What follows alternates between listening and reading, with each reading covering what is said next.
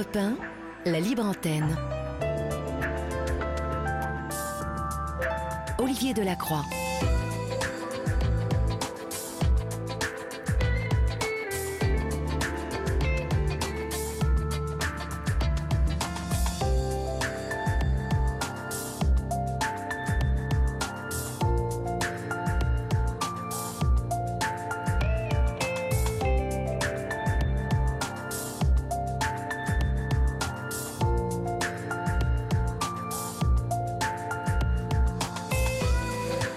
22h16 euh, et vous êtes sur Europe 1. Vous y êtes sûrement très bien et très bien installé depuis quelques heures, chers amis. Mais nous allons prolonger euh, cette euh, partie de plaisir, d'échange, d'écoute, puisque c'est votre libre antenne. 7 jours sur 7, vous le savez, à partir de 22h15, c'est vous qui êtes les plus importants, c'est vous qui êtes au centre de nos préoccupations. Nous allons vous écouter et vous êtes beaucoup déjà à appeler le standard de repas.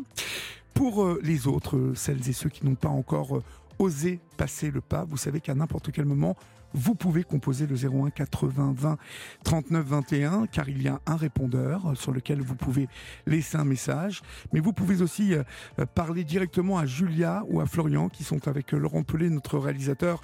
Toute l'équipe de la Libre Antenne est au grand complet, je vous l'ai dit cette semaine, et euh, nous attendons vos appels. Vous pouvez nous écrire aussi au 7 39 21 suivi du mot nuit écrit en lettres majuscules suivi d'un espace. Vous pouvez aussi euh, devenir membre de notre groupe Facebook qui a enfin augmenté. 16, 16 nouveaux membres aujourd'hui, plus 17. Florian maintenant me met le, nombre de membres qui euh, nous rejoignent chaque semaine et chaque jour.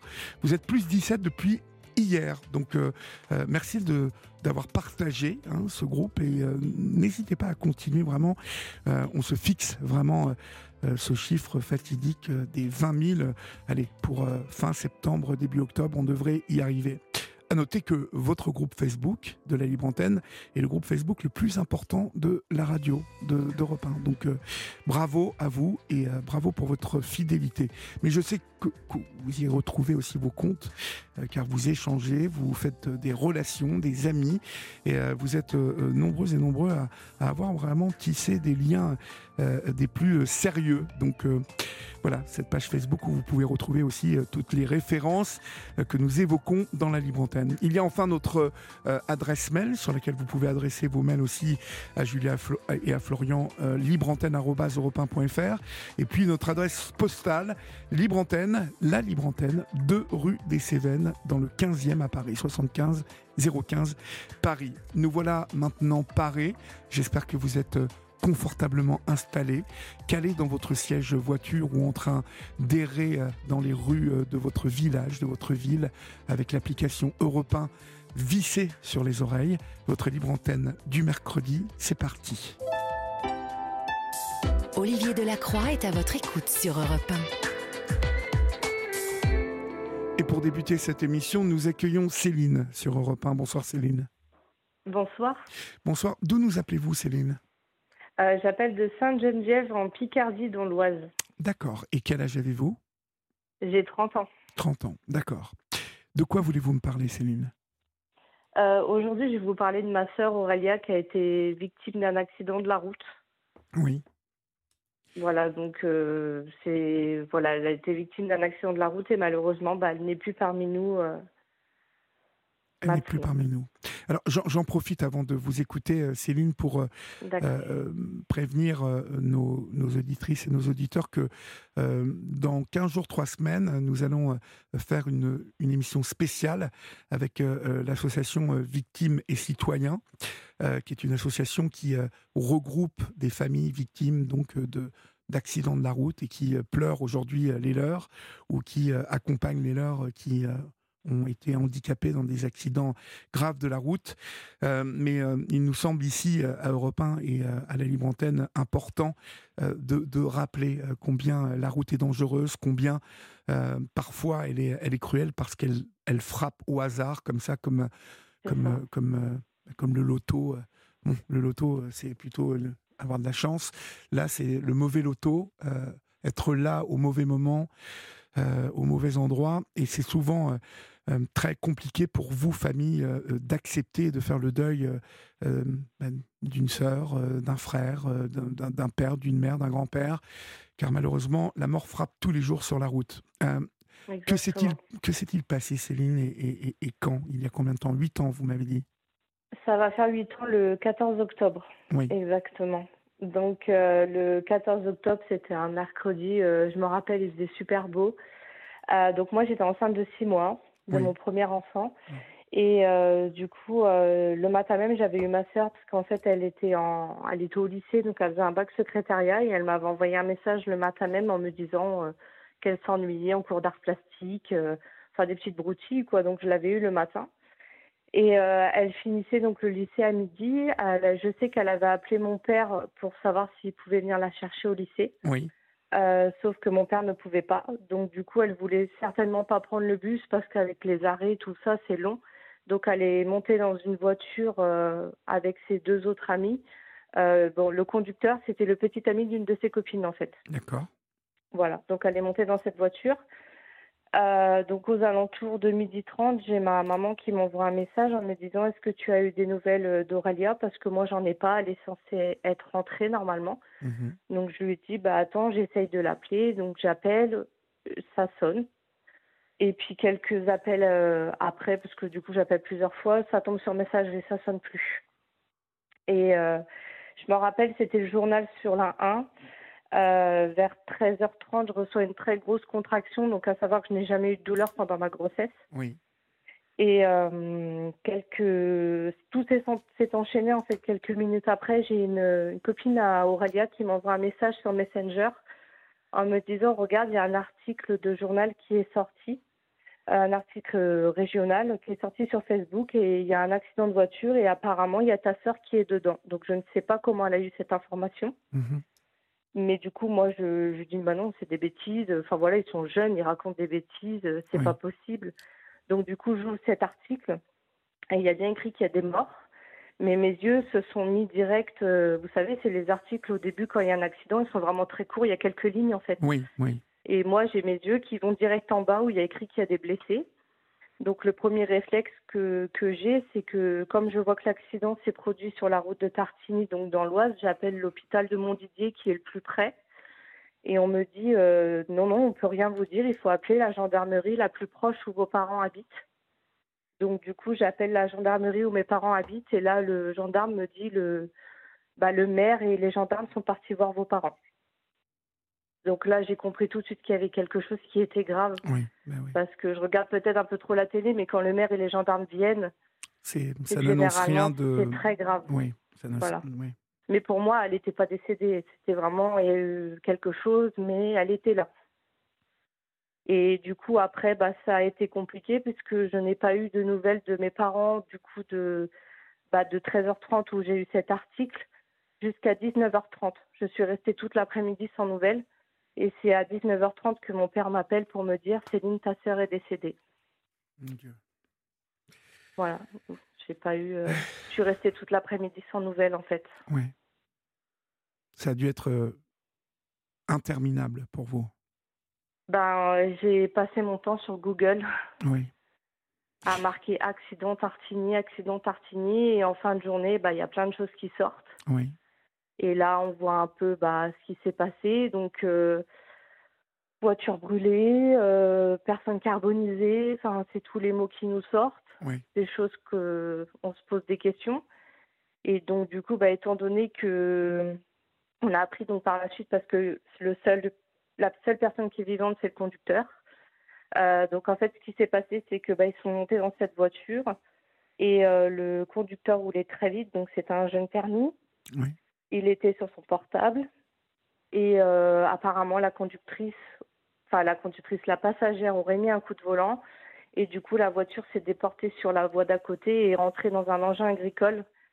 Ça a fait une espèce de tête à queue et ça a percé le réservoir de la voiture et la voiture a pris feu. Et toutes les personnes à l'intérieur ont, péri. Euh, en tout cas, euh, il y a, trois jeunes femmes voilà, donc il y a ma sœur Aurélia, ouais. il y a Gaëlle qui avait 16 ans et Alison qui avait 17 ans et ma sœur qui avait fêté ses 18 ans le 6 octobre. Quel drame, quel drame.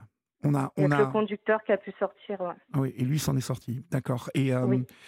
euh, je suppose qu'au début, on n'y croit pas, on n'a pas... on- Non. On, on y croit, Bah, on se dit ça arrive qu'aux autres, mais pas à nous en fait. bien sûr. C'est bête de penser ça, mais c'est toujours ce qu'on se dit. Et c'est comme vous disiez tout à l'heure, c'est quelque chose qui. C'est pas comme quand quelqu'un est malade, on s'y prépare. Oui, Que là, c'est soudain, c'est brutal. En fait, la personne, on la voit la veille et on la voit plus le lendemain. oui. Et les puis, euh, circonstances et sont puis, graves et aussi, il y a des euh, circonstances violentes euh, tout de même, parce que euh, vous apprenez tout de même ça par la presse, par voie de presse. Ça. Euh, les détails vous viennent par voie de presse, donc je suppose que ça dé- décuple la violence euh, du choc, euh, parce que euh, souvent, on- moi je conseille de ne pas aller sur Internet, de ne Oui. pas regarder, euh, mais c'est finalement on s'aperçoit que c'est euh, toutes pour toutes et tous le, le premier Ouais. réflexe que nous avons. Et, et- et souvent, en plus, il y a des photos qui ne correspondent pas exactement à l'accident, qui sont Oui. des illustrations. Enfin, voilà, c'est euh, c'est toujours très compliqué. euh, de toute façon, il y a, il y a une période où on, où on ne sait pas vraiment. Et durant cette période, euh, on, on imagine tout et n'importe quoi. Et euh, Internet peut, peut s'avérer être beaucoup plus euh, nocif qu'autre chose. Euh, et puis, j'ai envie de vous dire que dans cette histoire, on n'imagine pas qu'à midi et demi, comme ça, en pleine journée, il y ait un accident aussi euh, violent que celui-là, avec euh, le, feu euh, qui emmène trois jeunes filles. c'est quelque chose auquel on, a, on, doit avoir du mal à, adhérer complètement, non? Bah, c'est surtout que je me dis que si cette voiture n'aurait pas pris feu, peut-être que ma soeur serait encore là, en fait. Parce que le feu, c'est la, la chose la plus atroce. Et hum, enfin, y y a- on a, j'ai plein de questions. C'est voilà, je, avec des si, on referait le monde, comme on dit. C'est puis en plus, bah, j'étais enceinte, donc du coup, c'était d'autant plus compliqué pour moi parce que bah, je devais gérer ma grossesse plus la nouvelle. Oui, Donc c'est ça aurait pu être super dangereux. Au final, j'aurais pu perdre mon bébé. bien sûr. Et bah le comme vous dites, c'est- oui, c'est un statut. Enfin, j'ai cherché directement sur internet. J'ai pas cherché à comprendre parce que je voulais savoir ce qui s'était passé, étant donné que bah toute l'après-midi, je suis restée sans nouvelles. Donc je me pose mille et une questions. Qu'est-ce qui s'est passé? Oui. Euh, Sachant que bah j'ai encore une sœur et un frère, donc je me dis. euh, Enfin, je comprends pas. Est-ce qu'ils sont au courant, eux? Enfin, on se pose des questions. Et puis, bon, bah, j'en ai pas voulu à mes parents de m'avoir appelé à 19h30 parce que, Ils, Je me ils dis, devaient être euh, bouleversés, vos parents. bah oui, c'est Mhm. ça. Mais c'est vrai que j'aurais préféré l'apprendre autrement. Alors, euh, bien évidemment, passer, euh, euh, une fois passé le choc de, des Ouais. détails, euh, il, y a, il, y a, il y a tout de même la violence de, ce, de cet accident. Euh, comment comment est-ce qu'on on, on l'aperçoit Comment est-ce qu'on essaie de, le, de, de, de la digérer, hein, si je peux emprunter ce mot? Ça- les- les circonstances de cet accident vous ont particulièrement impacté, vous hein? Oh, les, on digère pas. Même là, ça fait, ça va faire huit ans, j'ai rien digéré du tout. Mon deuil, je l'ai pas fait. Euh, j'ai tellement de colère que ça prend le dessus sur tout, en fait. Oui. Et je mets la peine de côté parce qu'elle est trop forte et j'en veux pas, tout simplement. Mm.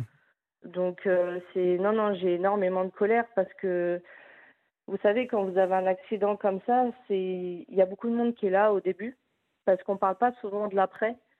Mais euh, au début, il y a beaucoup de monde et parce qu'il y a des détails, etc. Puis les gens, il y a des gens qui sont bienveillants, mais il y a aussi des gens qui sont méchants parce que nous, on nous a envoyé sur Messenger la voiture en feu, en photo. Euh, il y a des gens qui ont été dire qu'ils ont entendu ma sœur hurler, que ma sœur était collée avec euh, sa copine quand ils les ont retrouvés. Enfin, Mon Dieu, mais qui, vous, qui envoie ce type de détails? C'est anonyme? Bah les gens, c'est, vous savez, sous les commentaires d'articles, les trucs comme ça, où ça vient aux Oui, oreilles de oui, mes parents. oui.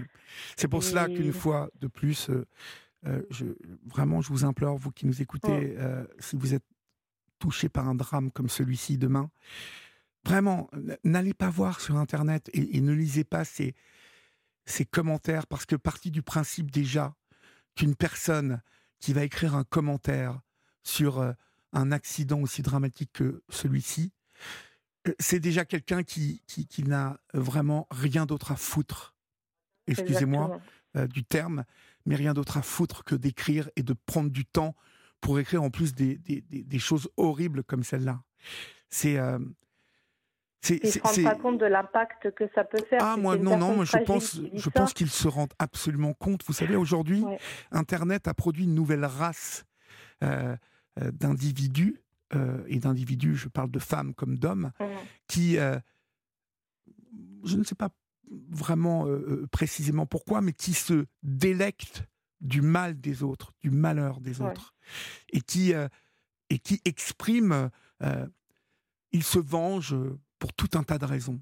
Hein, euh, parce que leur vie ne leur plaît pas, parce que euh, sans doute euh, l'échec de leur vie, ils le remettent toujours sur le dos des autres. Vous savez, il y a, y a plein de gens dans cette société qui sont dans l'échec et qui, au lieu de se regarder droit dans la glace et de se dire, mais c'est moi, c'est moi qui avais les choses dans les mains, c'est moi qui devais faire quelque chose pour moi, c'est toujours de la faute des autres, vous voyez? Et, et, et Internet permet à tous ces gens qui sont frustrés, euh, qui ne sont pas heureux, qui sont... Euh, eh ben de, souvent, vous savez, j'emploie pour euh, Twitter, qui s'appelle X aujourd'hui, j'emprunte l'image de, de pissotière publique. et je le répète ce soir, pour moi, c'est c'est l'équivalent de pissotière publique. C'est à partir du moment où on ne peut pas assumer de dire quelque chose face à face à quelqu'un, les yeux dans les yeux, parce que, encore une fois, il y a, le problème de l'anonymat dans, Internet. Mais il y a aussi le fait de pouvoir, derrière son petit clavier, hein, pouvoir balancer les trucs qu'on veut. Euh, c'est pas comme ça que la vie, moi, euh, m'a été enseignée. Euh, j'ai d'abord 60 ans, donc j'ai vécu pratiquement 40 ans de ma vie sans téléphone portable, sans, sans Internet.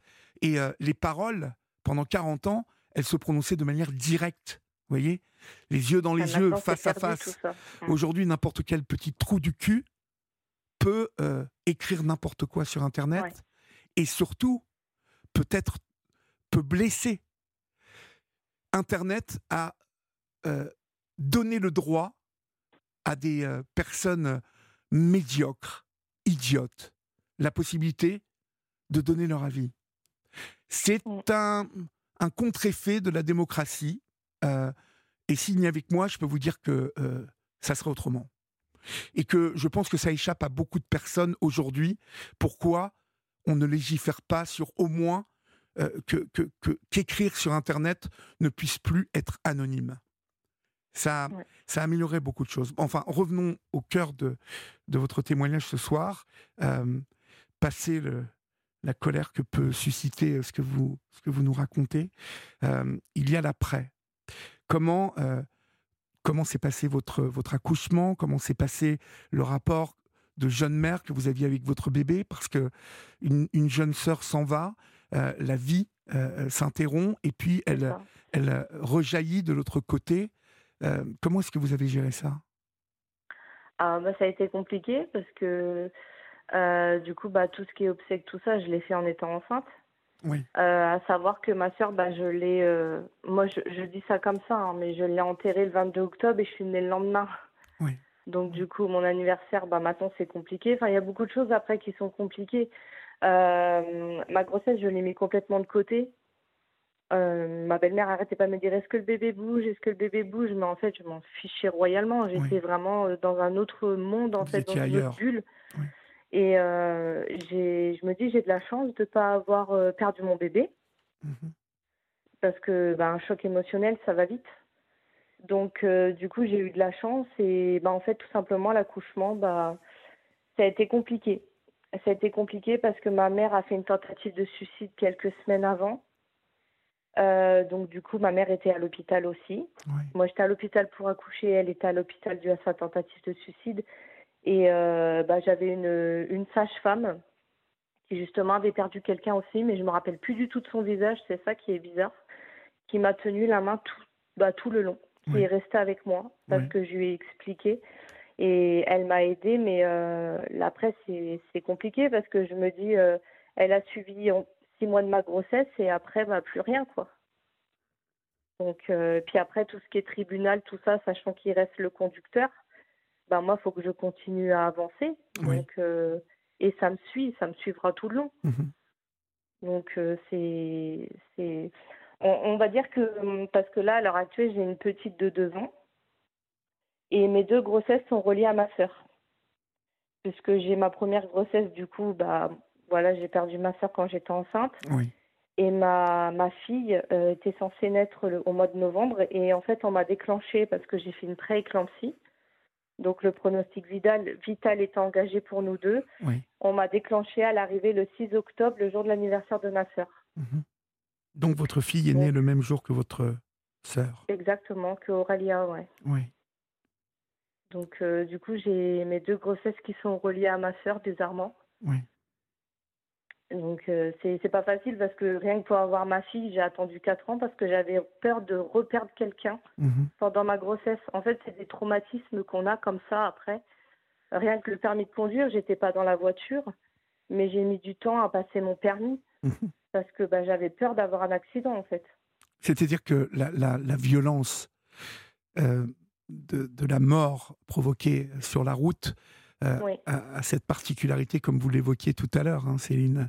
Euh, euh, ça n'est pas la maladie. Lorsque la maladie s'est installée, on, a, même si on est souvent en colère contre l'injustice de la maladie, on a le temps de s'habituer, de se préparer à une échéance. Là, en pleine journée, il fait beau et une jeune fille de 18 ans, avec ses deux copines, perdent leur, la vie dans des dans des conditions euh, dramatiques et, et, et, horribles, surtout. Donc, euh, deux ans plus tard, il y a eu le procès, hein, je crois. Oui, c'est ça. Donc, le conducteur a pris quatre ans avec sursis. Oui. Euh, donc, il n'y avait pas d'alcool, pas de drogue. moi, j'ai voulu lui parler à la barre, en face à face. Mmh C'était clairement, quand je l'ai vu, parce que je ne le connaissais pas, quand je l'ai vu, j'ai voulu lui sauter dessus. Mais mon mari et mon père m'ont dit non. Oui. Donc euh, je pense que c'est la colère hein, qui prend le dessus. Mais euh, non, non, il a pris. Je lui ai parlé et je lui ai dit que pour moi, il avait tué ma sœur parce qu'il est maître de son véhicule mhm. déjà. Que s'est-il passé? Est-ce qu'il a expliqué ce jour-là? Euh, Non, il a tout. Il était dans le déni complet. Enfin, il disait qu'il roulait pas vite, mais des expertises sont faites. Quand il y a un accident, les expertises ont été faites et il roulait bien vite. Hein. C'était sur une route de campagne, il était, euh, je sais plus, à 130, quelque chose comme ça. Euh, il y a eu 44 SMS qui ont été échangés avant l'accident, donc ça, ils ont tout épluché. Quoi. Émanant de son téléphone à lui Oui, de son téléphone à lui. Mhm. Et du coup, bah, alors ça, moi, je je sais pas, on ne sait pas vraiment ce qui s'est passé dans cette voiture parce qu'il dit que la conductrice aurait mis un coup de volant pour rigoler, enfin la passagère aurait mis un coup de volant pour rigoler. Mais est-ce qu'il n'a pas dit ça pour se décharger ou est-ce que c'est vrai? On ne sait pas en fait. la passagère étant, étant, morte hein, aussi. Bah oui, donc euh, on ne peut pas savoir ce qui s'est passé. Mhm. On ne le saura pas en fait. Je crois savoir que, euh, que, cet homme ne s'est jamais euh, excusé auprès de votre famille. Non, jamais. Il n'est jamais venu au cimetière non plus. non. Non, non, jamais. Non. Comment va votre mère aujourd'hui? Est-ce que le temps a, a fait son œuvre? Est-ce que bah, la peur, la peur qu'elle attend à ses jours encore euh, est passée ou comment va-t-elle? C'est compliqué parce que euh, moi, ça fait seulement depuis le mois de juin que j'en parle. Parce que chez mes parents, en fait, euh, là, à partir du moment où je vais couper le téléphone, après, je n'aurai plus. bah, j'en parle plus. Voilà, j'en parle plus. donc, on n'en parle pas avec mes parents, j'en parle pas avec mon mari en fait, on n'en parle pas du tout de l'accident. Donc, euh, et pourtant, la chambre chez mes parents de ma sœur est intacte. Ils n'y ont pas touché depuis euh, bah, 7 ans. Euh, après, voilà, elle essaye d'avancer comme nous tous. Mais c'est vrai que, comme j'explique à chaque fois, on est complètement. Enfin, moi, pour ma part, je suis complètement dans le déni parce que quand vous allez au pompe funèbre et qu'on vous sort qu'il faut se dépêcher de, de choisir une date d'enterrement parce que le corps a rapetissé et ça sent le brûler, et que vous ne voyez pas votre sœur, comment voulez-vous faire le deuil d'une personne que vous ne voyez pas en fait? Oui. C'est compliqué. Moi, je me dis toujours, elle va frapper à ma porte et elle va me dire, bah non, en fait, ils se sont trompés, c'était pas moi dans la voiture. Oui. Alors que, bah, pas du tout. Mais c'est compliqué parce que tout est bloqué en fait. J'ai j'ai du mal à pleurer, j'ai, enfin, c'est compliqué. Donc c'est pour ça que je dis toujours les personnes qui ont perdu quelqu'un, allez voir un professionnel le plus vite possible. Faites pas comme moi, n'attendez pas parce que le jour où ça va sortir, bah, ça peut, ça peut être douloureux en fait. Est-ce que cela a déclenché en vous, Céline, l'envie de, de, vous battre pour sensibiliser les autres, hein, mmh. les gens sur les dangers de, de, de la route Est-ce que, est -ce que vous, vous, vous battez pour pour sensibiliser, sensibiliser pardon, les, les gens sur, sur la route? Est-ce que vous parlez encore de votre sœur aujourd'hui? Bah, je, j'essaie de, de sensibiliser, euh, voilà, oui, par rapport à l'accident de la route, parce que c'est important. Surtout, bah, là, c'est un jeune conducteur, donc ça concerne aussi bien les jeunes conducteurs que les conducteurs euh, qui ont plus d'années de permis, hein, bien, sûr. Mais ça concerne tout le monde, tout le monde. Voilà, exactement. Mais c'est, oui, c'est important d'en parler. Après, je ne sais pas si vraiment ma parole va faire changer les choses. Mais euh, en tout cas, je peux parler de mon vécu, ce qui m'est arrivé, et peut-être faire ouvrir bah, des, les yeux de certains. Mais euh, moi, je sais que voilà, depuis le mois de juin, j'en parle parce que j'ai fait diverses émissions comme ça commence aujourd'hui, etc. Oui. Et euh, c'est à partir de ce moment-là que j'ai décidé d'en parler parce que déjà, moi, ça me fait du bien. Déjà. Et puis, ça, je sais qu'il y a des personnes qui se retrouvent dans ce que je dis euh, parce que j'en parle beaucoup sur mon compte Instagram. Et j'ai beaucoup de personnes qui sont venues me voir en me disant Mais Céline, moi aussi j'ai perdu quelqu'un. Et je me dis Mais purée, je suis pas tout seul en fait. Malheureusement, non, vous n'êtes pas, toute seule. bah oui, c'est ça. Et j'aurais aimé avoir euh, une personne à qui me, me référencer euh, au début. Vous savez, quand j'ai perdu ma sœur, oui, vous confiez. me dire, euh, voilà, c'est ça, alors que j'avais pas en fait. Donc j'aurais aimé. donc c'est pour ça que ce rôle-là, je le prends maintenant parce que je me dis, il y a des personnes, ça peut les aider. Et par exemple, moi, je sais que voilà, ma sœur, c'était une grande fan de Kenji. Bah, avec mon autre sœur, j'ai réalisé le rêve de, de Aurélia, du coup. Pendant un an, on est parti euh, faire des dates euh, de Kenji. On voulait que Kenji se prenne en photo avec la photo de Aurélia dans ses mains. Oui. Et du coup, on a réussi. Super. Et euh, j'ai, quand j'ai envoyé ça à ma mère, elle l'a encadré, elle l'a mis au mur. Mhm. Et j'ai mon autre sœur qui est montée sur scène avec Kenji aussi, pur hasard, au moment où j'allais tout abandonner, quoi, parce que c'est, c'est compliqué. Et puis, ça prend beaucoup de, force. Euh. Mhm. C'est une manière pour vous. C'est une manière pour vous de, de, continuer à faire vivre votre sœur quelque part à travers vous. Exactement. Mais c'est ce que je continue à faire maintenant, ouais. Mhm. C'est ça. Parce que pour moi, elle est partie trop jeune. Et quand on parle de l'accident, étant donné que c'est un petit patelin où mes parents habitent, ça va vite. Les nouvelles vont vite. tout va vite. Et du coup, quand ils parlent de l'accident, ils disent Ah, mais c'est l'accident où il y avait Allison. Sauf que dans l'accident, il n'y avait pas qu'Alison, il y avait aussi Gaël et Aurélien. Oui. Donc, euh, c'est pas parce qu'elles ne sont plus là qu'elles n'ont pas vécu, en fait. Mhm. oui, puis la, euh, violence pour euh, toutes les familles hein, victimes dans cet accident, c'est que les, circonstances, le feu, a, entraîné l'impossibilité de présenter les, corps en plus aux familles. Et cela veut dire que les, les, familles n'ont pas pu dire au revoir comme on dit au revoir à, à, une personne qui est décédée dans des conditions, euh, voilà, euh, je dirais, euh, normales, en tout cas pas, pas hors normes. vous, vous, vous n'avez pas vu, pas pu voir votre sœur et les autres familles, il en était de même. Et, et, ça, je, pense que c'est très compliqué. Oui, parce que bah, en fait, on est face à un cercueil fermé, donc comment on peut imaginer que la personne est dedans C'est pas possible, en fait. C'est trop brutal. C'est surtout ça, en fait. Je, vois que vous faites, euh, vous faites un peu de prévention, donc. Hein, vous vous êtes lancé mm. dans la, prévention. Euh. C'est important, je trouve. Que, que faites-vous exactement, donc? Euh, bah, On m'a proposé de faire une, une, espèce de pétition pour pouvoir ensuite l'envoyer à Monsieur Darmanin pour faire changer les lois, tout ça. Donc pour le moment, c'est un peu en stand-by parce qu'avec toutes les émissions comme je vous disais, ça commence aujourd'hui ou les trucs euh, sur les réseaux, le Parisien, tout ça. Oui. Euh, c'est vrai que ça me prend pas mal de temps. Mais euh, là, depuis le mois de juin, oui, j'essaye de. Enfin, j'enchaîne clairement les émissions, les articles pour faire connaître déjà l'histoire. Oui. parce que bah, avant que moi je la médiatise, elle était déjà médiatisée vu que je l'ai appris sur les, les journaux, les réseaux. Mais surtout pour, pour dire aux gens, oui, bah voilà, comment était ma sœur, qui s'est passé. Vous n'êtes pas tout seul si vous avez vécu, vécu la même chose que moi. Et, euh, Et surtout, bah voilà, si vous venez d'avoir votre permis ou autre, il faut faire super attention parce que même si on prend le téléphone, euh, papa, maman, il appelle ou on reçoit un SMS, ça va très vite en fait. Bien sûr. Donc, euh, puis même si on roule vite, un jeune permis qui roule vite et qui est distrait par son téléphone, on n'a pas ce réflexe de reprendre le volant ou, enfin, on n'a pas tous les réflexes euh, au départ. Donc, c'est, il faut faire super attention. C'est. Mhm. Et vous verrez la campagne de, de Victimes et Citoyens, euh, qui est un spot euh, euh, que je trouve formidable. Euh, je vous laisserai découvrir le contenu, hein, mais cela finit à peu près par le message. Il y a des mots qui, qui empêchent, mais des silences aussi qui tuent.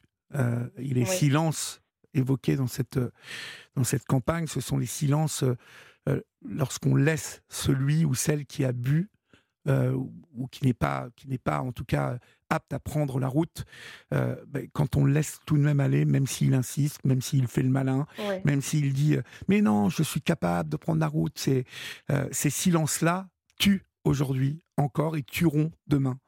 Donc euh, c'est très important. Mais euh, nous, nous y reviendrons euh, dans, dans quelques semaines. Euh, vous avez, je crois, un compte Instagram, Céline? Oui, c'est ça. Vous pouvez me, me dire où on peut trouver ce compte Instagram? Oui, bah, c'est tout simplement euh, Family et BCL, donc euh, pour nos prénoms respectifs à chacun. Oui, Euh, et dessus, donc, je partage euh, bah, mon quotidien familial oui. pour montrer aussi que bah, voilà, j'avance malgré tout. hein. La vie continue. Et voilà, c'est ça, on n'a pas le choix, surtout quand on a des enfants. On est obligé.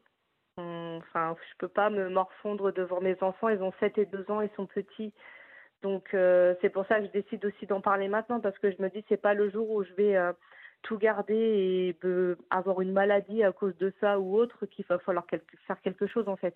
Bien sûr. Donc, euh, du coup, je, je préfère en parler. Donc, euh, bah, tout ce que je fais par rapport à, à Aurélia, c'est dessus. Et euh, comme ça, les personnes bah, qui ont besoin, moi, je sais que je fais des espèces de groupes de parole en privé. On se parle, on s'appelle pour se raconter bah, respectivement nos accidents, malheureusement, et se donner des conseils aussi pour l'après.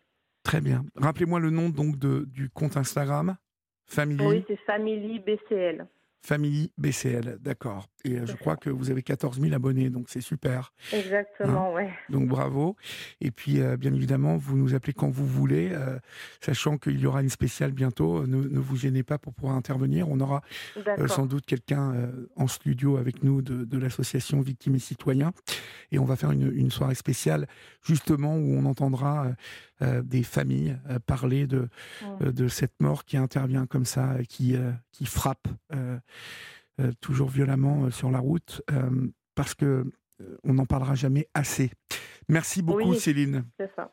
Merci. Merci à vous en tout cas. Je vous en prie. Et puis courage à vous et euh, embrassez bien vos parents pour nous et vos, votre frère Merci et votre sœur. OK? Et les petites, bien Merci. évidemment. Oui, font dodo. Bonsoir. Au revoir. Au revoir, Céline. Il est 23h passé de 7 minutes. Euh, Vous êtes sur Europe 1 et si vous nous rejoignez maintenant, eh bien, euh, deux bonnes nouvelles. Vous êtes bien sur Europe 1 et sur la libre antenne et nous sommes ensemble jusqu'à 1h du matin. Et la deuxième bonne nouvelle, c'est que euh, les choses se sont rétablies et que nous allons pouvoir continuer d'entendre celles et ceux qui ont décidé ce soir de composer le 01 80 20 39 21. Mais sans plus tarder, nous accueillons Brigitte sur l'antenne d'Europe 1. Bonsoir Brigitte. Bonsoir Olivier. Bonsoir. Vous m'entendiez ou pas du tout tout à l'heure? Je vous entendais, oui. pardon, je vous entendais, mais Mais moi je ne vous entendais là, pas. il y a des problèmes hein, d'interférence. euh, Très bien. mais bon, tout est rétabli. Exactement. Le plus important, c'est que vous soyez là, Brigitte. D'où d'où nous appelez-vous, Brigitte? Alors de Grenoble, De Grenoble. Et quel âge avez-vous? Oui. La soixantaine. D'accord. Très bien. De quoi voulez-vous me parler? Dites-moi. En fin de compte, euh, c'est suite à l'appel de, je ne me souviens plus de son prénom, la personne qui, a, qui nous expliquait euh, ses problèmes de kleptomanie, Oui. euh, de nettoyage. C'était Julie. Et puis, Julie, qui hier Voilà. soir a témoigné Oui, oui, sur c'est l'antenne. ça. Oui. Voilà. Et donc, le nettoyage, enfin, euh, mais, et donc, euh, euh, vous aviez évoqué ensemble euh, ben, des problèmes peut-être, euh, comment dirais-je, au niveau de la vie, de la vie, des problématiques de la vie. Oui. Euh, elle avait eu aussi un ami et elle avait eu une rupture. Oui. Donc, euh, il y a eu aussi l'évocation, il me semble, aussi de l'alimentation qui peut avoir des répercussions aussi sur le, fait d'avoir des tocs, quoi. nous n'avons pas évoqué des problèmes d'alimentation, mais nous avons évoqué dans un premier temps une possibilité de choc émotionnel voilà, avec, cette, avec cette, donc, cette rupture assez violente, puisque Julie nous expliquait qu'elle était du côté de Chypre et qu'elle s'est retrouvée du jour au lendemain toute seule dans, dans, bah, dans, un pays qui n'était pas le sien et loin, loin des siens. Et puis elle a évoqué aussi euh, quelque chose qui était lié au, sexuel aussi, hein, puisque euh, elle était anorgasmique euh, depuis toujours. C'est-à-dire qu'elle n'avait jamais éprouvé le moindre orgasme. Donc, ce sont ces deux pistes-là dont nous avons parlé. mais de manière un, peu hypothétique, hein, vous voyez. Et, et, je ne sais pas si le témoignage vous a fait réagir aussi par rapport à l'accumulation puisqu'elle a beaucoup de choses chez elle. Voilà, et eh bien moi, c'est ce côté-là qui m'a interpellée et aussi euh, le fait euh, ben, de son nettoyage. Apparemment, elle était hyper, hyper méthodique dans, dans l'entretien de son appartement, d'après ce que j'en ai compris. Oui. Et moi, j'ai voulu prendre le, le, le, versant contraire, à savoir euh, ben, le désordre dans les appartements. Euh, voilà, ce qui est mon problème, c'est ce, que, ce dont j'ai parlé avec Julia. Mhm. Donc, euh, du désordre dans l'appartement. Et moi, ça fait plusieurs années que j'ai eu ce problème. À un moment donné, bon, il y a eu un vidage de l'appartement. Bon, il y a eu, il y a eu aussi des, des conditions, des situations qui ont amené à ça. Hein. J'ai été victime de harcèlement pendant une vingtaine d'années. Oui. De, quel type de euh, harcèlement et par qui Dites-moi? Ah, ben, c'est crachat sur ma porte, euh, graver euh, des choses sur ma porte, des insultes, des coups de pied, des coups de poing, l'œilleton brûlé, endommagé. Euh, voilà, donc assez, assez stressant, quoi. Très, et, très et, vous, avez, vous avez une idée de, de des auteurs de, de ces actes-là? Ah ben, C'était une seule personne dans, dans mon immeuble. Et, voilà. et mhm. en fin de compte, ça venait du fait que moi, je suis parisienne à l'origine. Et je suis arrivée avec la parisienne, quoi. Enfin bon, bref. Bon, enfin, ce qui, sans parler de ça, le truc, en fin de compte, c'est que je, ne correspondais pas euh, eh ben, au profil des habitants de l'immeuble. Oui, mais cette personne, en fait, vous en aviez peur euh, lorsque vous avez euh, ah, oui, oui, identifié Ah oui, oui, oui, puis elle fréquentait des... Le père de ses enfants était à l'abbaye, c'est c'est un quartier de Grenoble et, là, euh, bon, bah, vous pouvez trouver des gens euh, équivoques. Oui. Et puis, j'avais pas du tout. Euh, bon, moi, j'étais mère célibataire, mon fils était encore à la maison, oui. mais bon, il n'était pas là en permanence. Et donc, je me disais, si jamais je me rebiffe, je risque que. Ben, j'avais peur, quoi, des mhm. répercussions. Vous avez longtemps été dans une situation d'insécurité, en fait, Brigitte. Voilà, tout à fait. Et je n'osais plus, euh, comme ça sonnait aussi à n'importe quelle heure du jour et de la nuit, donc deux heures moins le quart, cinq heures moins le quart, je faisais la vaisselle, ça sonnait, je prenais ma douche, ça sonnait. Euh, une fois, j'ai reçu des œufs sur mes volets, je suis au rez-de-chaussée, donc c'est très sympathique. Euh, donc j'en pouvais plus quoi. Euh, j'osais plus sortir de chez moi, j'osais pas descendre à la cave porter mes, mes sacs poubelles.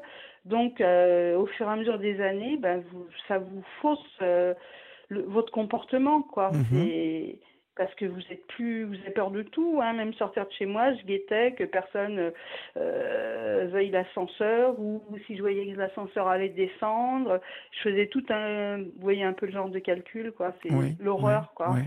Et puis aussi, on m'avait jeté des trucs, une fois je rentre chez moi l'été, euh, je sais pas, vers 11h30, euh, mais bon, moi je suis quelqu'un de paisible, donc voilà. Et euh, j'ai failli recevoir sur la tête, c'est passé à 5 cm, euh, deux piles. Donc si je les avais reçues, euh, c'est un immeuble qui fait 10 étages. Ça aurait pu vous faire très mal. Je ne sais pas ce que ça aurait donné, quoi. Mhm. Donc, ben, pas bien, pas bien du tout. Donc après, ben, je passais par les caves parce qu'il y avait une sortie sur le, la largeur de l'immeuble et là, il n'y avait pas de fenêtre. Alors je rentrais et je sortais par les caves. C'est très sympathique ça. Donc voilà, ben oui, pour éviter. Et puis j'avais des rendez-vous, ça faisait que je ratais mes rendez-vous parce que ben vous avez le stress qui est là en permanence, hein, vous avez peur. euh, Oui, oui, En plus, euh, à l'époque, j'avais pas mis un nom sur le, sur la personne. oui. le Donc euh, ça devait je être très angoissant. Euh, voilà, voilà. Et Que- que- j'avais quelle est- peur, quelles moi- étaient les, movi- les, mo- les movi- motivations pardon, de, de cette personne? Ah ben la jalousie, je pense, parce qu'elle, elle était beaucoup plus rondelette que moi. Oui, Euh, bon, moi, je suis avec ma petite jupe plissée, ma pochette, mes chaussures, ma coiffure, machin, ça plaisait pas, ma façon de parler, ma façon de me comporter. oui. Donc ça, ça lui plaisait pas, quoi. C'était une femme donc. Et ils ont, il y a eu encore pire, c'est-à-dire qu'on me volait mes courriers dans ma boîte aux lettres, on les déchirait. Oui. Donc c'était euh, violation du secret du courrier. Mhm. Bon, mais à un moment donné, en 2015, je me suis adressée à euh, l'aide aux victimes, la IAV, je crois. oui. Ça s'appelait comme ça à l'époque. Alors, euh, ils ont un, ils ont un juriste, euh, ils ont des psys.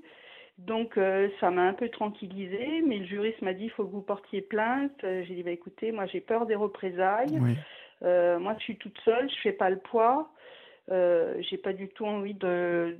En fin de compte, j'avais peur et des violences verbales, parce que je suis pas quelqu'un de violent du tout. Je suis plutôt dans dans la concession, dans l'explication, et puis et puis des coups, parce que j'ai été une femme battue. Donc moi, les coups, tout ça, enfant battu, euh, eh ben, ça vous crée, euh, vous vous gardez des des traces hein, à l'intérieur de de vous-même. Oui, oui. Donc la violence, c'est c'est quelque chose euh, qui m'insupporte, quoi. Mais c'est normal, c'est normal. Alors tout ça a eu euh, la violence vécue euh, visiblement, donc violence physique. Donc, ça, je, ouais, je pense que ça faisait renaître des choses. euh, euh, donc, moi, je me suis fait frapper par ma nourrice quand j'étais très petite. Oui, Euh, et puis après, ben, j'ai le père de ma fille, mais on en avait parlé une fois. euh, je vous avais dit que je n'avais pas vu ma fille depuis plus de 30 ans. oui. Voilà, elle refuse toujours de me voir. Bref. Donc, il y a, il y a- il y a- c'est enquisté quelque part. Quand Mhm. quelqu'un vous balance des baffes, vous tape la tête contre les murs. Bon, bref, il y avait, il y avait déjà quelque chose à l'origine. Et là, alors là, c'était. Ça, c'était. Pour moi, ça a été très dur. Et puis en plus, ça a duré dans le temps. Donc, euh, pas bon du tout, quoi.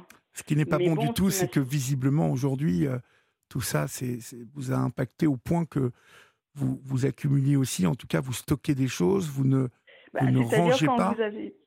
Ben, c'est pas ça, c'est que je préparais les sacs, mais j'avais peur de descendre euh, parce que je me disais, bon, on sait jamais. Ben oui, après, vous avez la peur qui est chevillée en vous. oui, Euh, et je me dis, bon, alors, euh, ben, des fois, je descendais mes poubelles à 3 heures du matin, quoi, parce que Mhm, j'étais à mhm. peu près sûre de croiser personne, quoi. Parce qu'à l'origine, je savais pas qui c'était. Donc, quand vous avez peur, vous prenez pas de risque. hein. mhm. Mais aujourd'hui, ça se traduit comment pour vous, Brigitte? Alors maintenant, il y avait trois, trois plus, il y avait plus, rien dans mon appart et maintenant ça a recommencé. Mais bon, euh, quand même, je modère, hein, je modère beaucoup. Hein, c'est, je sais pas, euh, c'est vraiment dérisoire.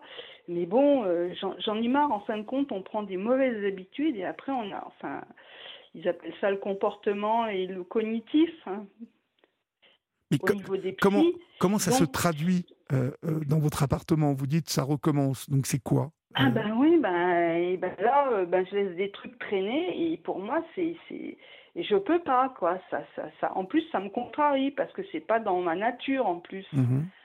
Et parce que vous dites que euh, quand puis- vous allez chez des gens, euh, vous nettoyez normalement, vous débarrassez votre Ah assiette, oui, oui, oui, vous faites oui, la vaisselle, mais alors que chez vous, non. Ah, la vaisselle, si, c'est toujours fait. C'est Ah bon, les sanitaires, c'est propre, le lavabo, c'est propre, la baignoire, c'est propre. Mais c'est le désordre, j'y arrive pas. Ou alors, il y a, c'est vrai que j'ai des problèmes de santé, j'ai fait de l'anémie. En plus, là, j'ai plus ma doctoresse qui est partie en rural. Donc, j'ai plus le suivi que j'avais avec elle. Euh, là, cet été, j'ai essayé d'appeler un médecin que j'avais déjà eu. C'était pas possible. Ses confrères et consoeurs, c'était pas possible.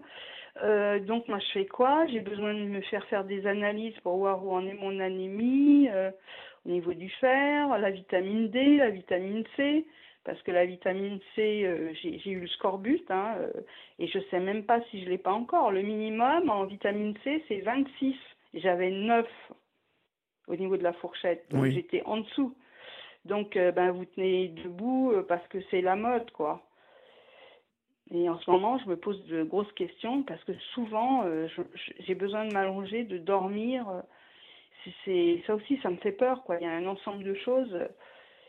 Bon, mais si on recentre, euh, donc euh, je pense peut-être qu'il y a aussi un problème avec le magnésium, des choses comme ça, euh, Mais des vous, vous, carences vous, que vous êtes, vous êtes suivie, donc, Brigitte? Non, je suis pas suivie, je vous dis, depuis que ma, ma doctoresse est partie en rural. j'ai un fini, vous- médecin, vous je n'avez pas- vu l'année dernière, Oui. Vous n'avez pas pris quelqu'un au d'autre? mois de novembre. Oui. Donc euh, c'est loin dans le temps. euh. Vous ne travaillez Voilà, plus depuis un euh, moment, je crois. Eh ouais, exactement, normalement je suis fleuriste. Oui. Donc euh, j'ai l'habitude du contact des gens, euh, bah, je suis quelqu'un de vivant. hein. Et, et comment se fait-il que vous ne travaillez plus? Il a- a- n'y a, pas de travail dans, à Grenoble du tout? Ben, c'est-à-dire que les fleuristes, il y a, il y a pas beaucoup de fleuristes. Hein. Et puis avec, euh, avec le temps qui passe, on, comment dirais-je, on se remet en cause. On se dit, est-ce que je vais être capable de tenir toute la journée? Parce que les fleurs, c'est toute la journée debout. Hein. Oui. Il faut travailler le samedi, le dimanche. Bon, je faisais ça sans peine avant, mais bon, avant, c'est avant. Avant, c'est pas maintenant. Mhm. Bon, j'ai j'ai fait, j'avais fait un petit, j'ai travaillé une petite semaine en décembre dernier. Bah, ça s'était bien passé, mais bon, c'était en intérim. Mais voilà, c'est, mais en tout cas, euh, ce qu'il y a, c'est que ce que je vois, c'est que, euh, en fin de compte, ce que j'essaye, j'essaye de, de motiver. Pas en me disant, oui, il faut ranger, faut- je, je mets la barre au-delà, ailleurs. C'est-à-dire Oui, parce que, bah, parce que j'ai quand même des, des, bon, j'ai une bonne copine ou deux, j'ai beaucoup de copains, des copains, parce qu'on s'entend bien. Et je me dis, mais quand même, euh, mon truc, là, mon, mon, mon, je sais pas, mon objectif, c'est ranger l'appart, c'est-à-dire que j'essaye de me, de m'accrocher à ça, de me motiver, de, Oui. Et qu'est-ce qui vous en empêche? Qu'est-ce qui vous en empêche? Eh Essayez de m'expliquer euh, avec vos mots. Euh, bah, je sais pas, c'est une lassitude, euh, j'a- j'arrive pas, euh, il y a un blocage, voilà. Vous n'avez Voilà, pas, vous avez peur de jeter, par exemple? Non, non, c'est c'est pas c'est pas ça, non, j'ai pas peur de jeter, non, non, j'arrive. hein. Mais Mais vous ne mais pouvez pas bon, recevoir chez vous, là. Eh ben voilà, mais bon, on peut rentrer chez moi, il n'y a pas de problème, les gens ils peuvent s'asseoir. Mais bon, moi le désordre tout autour, pour moi c'est la honte, quoi. Oui. C'est Et, et ce euh, désordre, essayez de. des bouteilles vides. Voilà. euh. J'allais vous demander de me le décrire, ce désordre. Donc c'est euh, quoi Voilà, je vous donne une petite image. Ouais. Voilà, la plaque électrique, on peut s'en servir, il n'y a pas de problème. Bon, euh, je si je propose, si j'ai un copain qui vient, je peux lui proposer un thé dans une tasse propre avec une cuillère propre. Il n'y a aucun problème, c'est le reste. Alors, est-ce que c'est une grande fatigue que j'ai? Parce que ben, il y a des problèmes de santé derrière, il y a aussi des problèmes euh, familiaux avec mon fils, des Mhm. choses comme ça qui traînent. euh, pas- Vous n'avez plus de contact quoi. avec votre fils? Euh, mon fils, ben, c'est très difficile. Je l'appelle, ça répond pas, il rappelle pas, euh, il envoie même pas un texto, quoi. C'est, il se rend pas compte, il se rend pas compte. Vous vous Donc, sentez. euh, Est-ce que vous avez du mal à vous lever le matin? Ah, ouais, par- mais c'est pas que j'ai du mal, c'est que par exemple, ben, des fois, je peux dormir plus de 10 heures et c'est pas dans ma nature, ça. Mhm. Mais j'ai une telle fatigue du corps. Mais il serait peut-être temps de, de vraiment de, de démarcher un nouveau médecin et de faire une batterie d'analyse, hein, quand même, euh, Brigitte. Ça, c'est ouais, l'urgence, hein, là. Parce que, ouais, parce que j'ai mal partout aussi. ben oui, mais, mais si vous restez comme ça, euh, ça ne va pas s'arranger. Donc, euh, Non, mais je suis pas la seule à chercher un médecin à Grenoble. Mais le non, je sais, mais Grenoble, c'est une grande ville quand même. Donc, il y a quand même des généralistes qui reçoivent sur Grenoble. Ouais, oui, certes, Ah certes. oui, euh, oui. Mais le souci, c'est que vous téléphonez, ah, vous êtes cliente, non, parce que des- fois, c'est ils vous, ils vous appellent client. hein. Mais vous avez un dossier chez nous, bah non, bah non, on prend plus personne, notre quota est atteint, et, et ainsi de suite, quoi. Il n'y a pas de Donc, cabinets c'est- médicaux à Grenoble Si, qui si. reçoivent sans rendez-vous? Ah non, non, non, faut prendre des rendez-vous. Ah bon? D'accord. hein. Ouais, ouais, ouais. Donc, est-ce que vous avez consulté euh, l'assistante sociale de votre, euh, de votre Euh, région oui, mon là? assistante sociale, mais mon assistante sociale, euh, eux, c'est plutôt des montages de dossiers. Vous avez un souci financier, euh, une demande d'aide, mais au-delà de ça, euh, non. Pour des problèmes Non, de santé, elle, ne, on- elle ne peut pas vous aider à trouver un médecin, cette assistante? Non, non, non, Ah bon? pas dans. Et puis, il faut attendre au moins 4 à 5 semaines pour avoir un rendez-vous d'une heure. Oui. Et je sais même pas maintenant si ça n'a pas augmenté au niveau des délais Bon, euh, mais de euh, rendez-vous. si, si euh, en tout cas, vous aviez un rendez-vous dans 4 à 5 semaines et que vous pouviez ressortir de ce cabinet médical avec euh, des analyses à faire, Ben voilà, ça serait pas mal quand même, ça. j'aimerais. ben oui, Ben oui, c'est ça mon objectif. Moi, c'est clair dans mon esprit. J'ai gardé les anciennes ordonnances de ma doctoresse, donc je sais ce que donc j'ai j'ai le mémo de, de, de- du type d'analyse qu'elle faisait faire. oui. On sache où j'en étais. Euh, ça, vous allez l'amener, euh, plus, moins. Vous allez l'amener au prochain médecin que vous allez consulter, mais là, Non, non, mais j'ai carrément fait une liste. J'ai pris toutes les ordonnances et j'ai classé toutes les, toutes les analyses que ma doctoresse me faisait faire. Comme ça, je les ai sous les yeux. Et j'ai juste à dire au médecin, ben voilà, il faudrait que vous me fassiez faire telle, ordre- telle euh, analyse, telle analyse, voilà. Voilà, parce que puis en plus, je me pose vraiment des questions. hein. Moi, j'ai quand même mon père qui est mort d'une tumeur cancéreuse au cerveau. Et quand je me vois dormir comme ça, et des fois, euh, c'est j'ai beaucoup de mal à, résister au sommeil. hein. Des fois, j'ai des coups de barre. Je me dis, mais c'est, ça m'inquiète parfois. hein. Vous savez, euh, Brigitte, parfois, ça, ça- ne tient pas à grand-chose. hein. Encore une fois, euh, si vous manquez de, de fer, de magnésium, si vous avez des manques que, que l'on peut rééquilibrer assez facilement, euh, encore une fois, moi, je pense que ça passe de toute façon par un rendez-vous chez un médecin. Mais je suis tout à fait d'accord avec vous. Et même si vous devez attendre 4 à 5 semaines, euh, bon, bah, attendez 4 à 5 Le semaines, mais médecin, c'est moins, c'est moins, mais le, le- là, c'est l'assistante sociale, c'est 4 à 5 semaines. Mais le médecin, bon, euh, après les délais, euh, bon, maximum, ça doit être 2 semaines, mais grand maximum.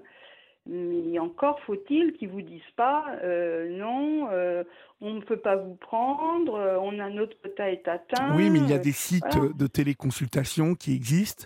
Euh, il faut que vous fassiez des recherches pour avoir un premier avis. Il, y a, il y a des associations qui s'occupent de ça. Vous pouvez appeler à la mairie aussi pour expliquer que, voilà, que, que vous, vous désirez obtenir un rendez-vous chez un, un- un généraliste pour pouvoir faire des analyses. Il faut vraiment que, que, que vous démarchiez ces gens-là, vous voyez, parce que personne, visiblement, ne, ne va venir à votre aide, hein, Brigitte. Ah, mais ça, je le sais. hein. Ben oui. Ben Quand oui. je fais des choses, je me prends par la main moi-même. hein. Ben oui. J'attends pas à ce que ça, ça arrive tout seul, hein, parce que ça, c'est. Ça, ça n'existe pas. Mais là, vous vivez de quoi, donc, euh, exactement? Ben, Je suis au RSA, Oui, donc c'est pas évident. ben non. Mais Non. bon, euh, voilà. hein. Oui. Euh, moi, vraiment, je. Mais bon, je, je, je m'éloigne pas quand même, euh, comment dirais-je, du travail. Je suis toujours inscrite à Pôle emploi. Le 11, là, lundi prochain, j'ai rendez-vous avec ma conseillère. Demain, je dois aller voir, il y a une présentation de poste euh, à Grenoble. Euh, donc, je m'éloigne pas. Je regarde régulièrement les offres d'emploi. Oui, et vous avez l'énergie pour vous y rendre euh, à Pôle emploi? Ben oui, c'est pas très loin de chez moi, mais c'est vrai que quand je vais à Pôle emploi, j'ai envie d'y aller. J'y vais pas reculons, quoi. Mhm. Non, le, le- vraiment, le, le- je pense, moi, je pense deviner que vous avez un problème euh, euh, de santé, mais un problème qui peut sûrement être. euh, euh, qui, a, qui a une solution. Parce que si ça se trouve, vous, vous avez depuis euh, des années peut-être une, un style de vie qui euh, vous a mis des carences, hein, qui a fait augmenter les carences. Et euh, euh, vraiment, il, faut, il, faut, il faudrait vraiment, de toute urgence, voir un médecin. Tout- toute urgence. Mais je, je sais, auparavant, Olivier, euh, quand j'avais mon fils, des fois, je mangeais un jour sur deux ou un jour sur trois. Parce que je, je lui ai financé ses études. Oui, Alors, financer des études avec le RSA, je vous raconte pas. Hein. oui. faut oui. jongler. C'est- Plus je payais le train. Et où est-il votre fils maintenant Le train. Ah, mon, mon fils, il est à Villefranche-sur-Saône. D'accord, donc il n'est pas très loin de euh, Grenoble. Oui, non, mais ça sert à rien parce que je vous dis, même au téléphone, euh, c'est pas possible Il le travaille maintenant ou il fait toujours ses études? Ah oui, oui, oui, oui, non, non, lui, il a toujours travaillé. hein. D'accord. Moi, je voulais pas qu'il soit dans les embarras comme moi. euh, Moi, j'ai pas de diplôme, j'ai une bonne culture générale, tout le monde me le dit. Tout le monde est étonné d'ailleurs que j'ai même pas mon bac. Euh, j'ai l'habitude des responsabilités. Donc, quand j'étais à Paris, bon, ben, je travaillais comme fleuriste. J'étais parfois responsable. J'ai l'habitude d'encadrer du personnel. Mais là, je vous dis, euh, quand je, depuis que je suis arrivée à Grenoble, ça a été terrible. Quoi. Mhm. Mais pour en revenir à ce qu'on disait au niveau de la santé, donc je me privais de nourriture. Et ça, ça a débouché. Euh, c'est de là que viennent les carences. Ouais. Anémie euh, fériprive euh, microcytaire, donc assez importante, hein, qui créait des, de l'asthénie, euh, des choses comme ça, quoi. Des problèmes de tachycardie. Oui. Voilà. Et puis en plus, j'ai des problèmes au niveau du cœur, et c'est pareil. Pour aller chez le cardiologue à Grenoble, les délais, c'est un an, un an et Oui, je veux bien le croire. Mais est-ce que vous Donc, euh, vous, vous nourrissez folie, bien quoi. maintenant? Vous vous nourrissez mieux maintenant? Coup-ci, coup-ça. Oui. bah, il faudrait quand même essayer de se, se nourrir euh, normalement. Hein Enfin, je Euh. mange pas de chewing-gum, hein, je bois pas de soda. oui, ça c'est déjà je très bien. fonctionne euh, avec les basiques, je fume pas. Mhm. Donc, euh, pas de cigarette, pas d'alcool.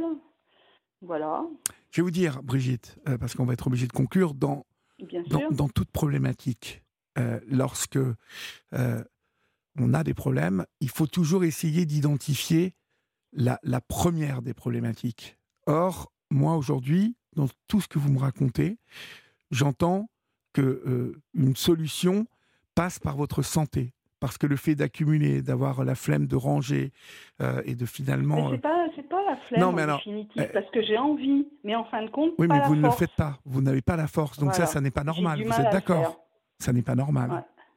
Vous l'avez Bah fait non, moi, dans je le passé. c'est pour ça que je vous ai appelé. Oui, mais, mais je- j'entends, j'entends, mais je pense vraiment que la, la première des choses à faire, c'est de vous occuper de votre santé. Ça va passer par là. Et, euh, et- et- en plus, au RSA, vous avez le droit euh, d'aller voir. euh, euh, Il y a des organismes qui peuvent vous obtenir un, un rendez-vous chez le médecin. Il faut vraiment que vous alliez à la mairie et que vous vous, vous demandiez euh, que vous, vous fassiez état de, de, de, de votre état physique, de cette fatigue, et euh, vraiment de demander euh, de voir un généraliste afin de pouvoir faire les analyses. Moi, je, je pense que ça passe par... euh, mais ça, c'est la priorité des priorités, Brigitte. Parce que vous me dites, Oui, j'ai envie, j'ai envie de ranger, mais j'ai pas la force. Donc, euh, Ah oui, non, mais c'est même pas ça. C'est que des fois, le matin, je peux pas me lever. C'est pas parce que j'ai pas envie de me lever, c'est que mon corps euh, demande du repos. oui, oui, oui, je comprends. Voilà, c'est pas, euh, ouais, je me lève pas, je vais essayer de marder, je reste dans mon lit. Non, pas du tout. Je suis dans le lit, je dors comme une masse, quoi. Mhm. C'est, terrible. hein. Mais je, je- j'entends complètement que ça doit être très compliqué. En plus, quand on n'a pas l'énergie, on ne fait rien. Hein? On ne fait bah, rien. là, on a- euh, Donc, euh, euh, vo- votre assistante sociale, est-ce que vous lui avez demandé au moins une fois si elle pouvait vous, vous obtenir un rendez-vous? Non, non, non, non, non. Et puis je vous dis, l'assistante sociale, ne serait-ce que pour lui poser cette question, il faut attendre 4-5 semaines. Alors, il y a Polo au 739 21 qui nous dit Oui, que euh, il vous recommande de prendre contact avec la sécurité sociale pour un bilan complet gratuit. Vous y avez le droit. alors, ça, je l'ai, je, je l'ai fait. Et en fin de compte, nous, à Grenoble, on n'a pas euh, ce qu'on a euh, à Paris. mais Normalement, je crois que c'est tous les, les 5 ans, enfin bref. Et en fin de compte, à Grenoble, ils nous basculent sur un organisme qui s'appelle ISBA, qui est, je crois, à Saint-Martin-d'Air. Oui. Voilà. Donc, euh, Et ce bilan bon, complet, euh, vous, vous y avez droit. Donc, euh, que ce soit avec la Sécu Oui, ou avec un autre organisme, il faut vraiment que vous, vous le fassiez. Et ça va sûrement répondre à beaucoup de vos questions. Puis j'ai de la fièvre en permanence, je suis fiévreuse, je me sens chaude, je suis pas bien, quoi. Écoutez, faites, faites, C'est pas facile. essayez, je, je comprends, mais essayez de vraiment de vous fixer ce, vraiment ce, ce- ce- cette, priorité. oui, cette priorité, vraiment, de, vous dire euh, demain, quand je me lève, je vais appeler la sécurité sociale, je vais, il faut que je fasse un bilan, il faut que je m'occupe de ma santé. Souvent, hein, ça passe par là. Vous voyez, j'étais en train d'échanger avec Maël tout à l'heure, en lui disant que pour être bien dans son corps, il faut être bien dans sa tête. Donc euh, là, chez vous, j'entends que ça ne suit pas, en fait. C'est que votre corps vous demande trop d'énergie Et puis, bah, il y, en a presque plus d'énergie, y compris pour ranger. Alors, vous avez la chance aujourd'hui Ah bah, encore d'avoir. hein. Vous avez encore la chance aujourd'hui d'avoir des copines, des copains. Vous n'êtes pas Surtout toute seule. copains. Ouais, mais c'est très bien. Bah, c'est super. C'est super ça. Donc, Ben, euh, au moins, oui, ben, j'ai un ami, là, il était étonné de ne pas avoir de mes nouvelles parce que à Grenoble, ça a été terrible la chaleur. Et, et vraiment, j'étais pas bien, pas bien, pas bien. Et il est passé, et il vient, il sonne à ma porte ou il tape à mes volets. euh, enfin, euh, voilà, au moins, il y a des gens qui, qui s'inquiètent. Ah, tiens, c'est bizarre, elle a pas appelé, euh, elle répond pas au téléphone, qu'est-ce qui se passe, quoi? mais ça, c'est génial déjà d'avoir des gens qui tiennent à vous et qui font attention à vous. Alors vous, Ouais. faites attention à vous et fixez-vous. Là, c'est vraiment le, le, le truc que vous devez vous fixer dans les prochains jours. Je dois décrocher. Mais ouais. Et euh, je sais que ça peut paraître un peu enfantin ce que je vous dis, en tout cas. Mais euh, je suis certain que ça passe par là. D'accord? D'accord. Je vous embrasse et courage et n'hésitez pas à me rappeler pour me tenir au courant. D'accord? D'accord, c'est gentil. Bonsoir Merci, Brigitte. Olivier. Au revoir. Au revoir. Nous accueillons maintenant Jacques sur Europe 1. Bonsoir Jacques. Bonsoir. Bonsoir. D'où nous appelez-vous Jacques? Euh, à côté de Poissy, À côté de Poissy, d'accord dans les Yvelines, Oui. Et quel âge avez-vous Jacques? 76. D'accord. De quoi vous voulez me parler? Bah, disons que c'était pour faire une petite rétrospective en tant que auditeur d'Europe, euh, Oui. puisque j'écoute Europe depuis euh, ma plus tendre enfance. Ah oui Mes, mes parents euh, écoutaient en premier le comment Europe avait, sur un poste à galène. Alors qu'est-ce que c'est un poste à galène Bah, C'était un poste, un vieux poste avec des lampes. Ah oui, oui, d'accord. Ok. Et puis bon, bah, euh, disons ce qui intéressait surtout euh, mon père euh, à l'époque, c'était les matchs de foot, euh, Oui. entre autres euh, Reims contre le Real. Ah oui, oui, bah, Ah. donc, ça remonte à. Bah oui. Euh, ça remonte loin, Bah, au, moment où il y avait Raymond Coppa, c'est ça? Oui, oui, Copa, puis Anthony. euh, Reims qui avait, euh, oui, qui avait euh, rencontré allé en en finale, finale euh, de la Champions League, de la Coupe des Champions. Oui. Ouais.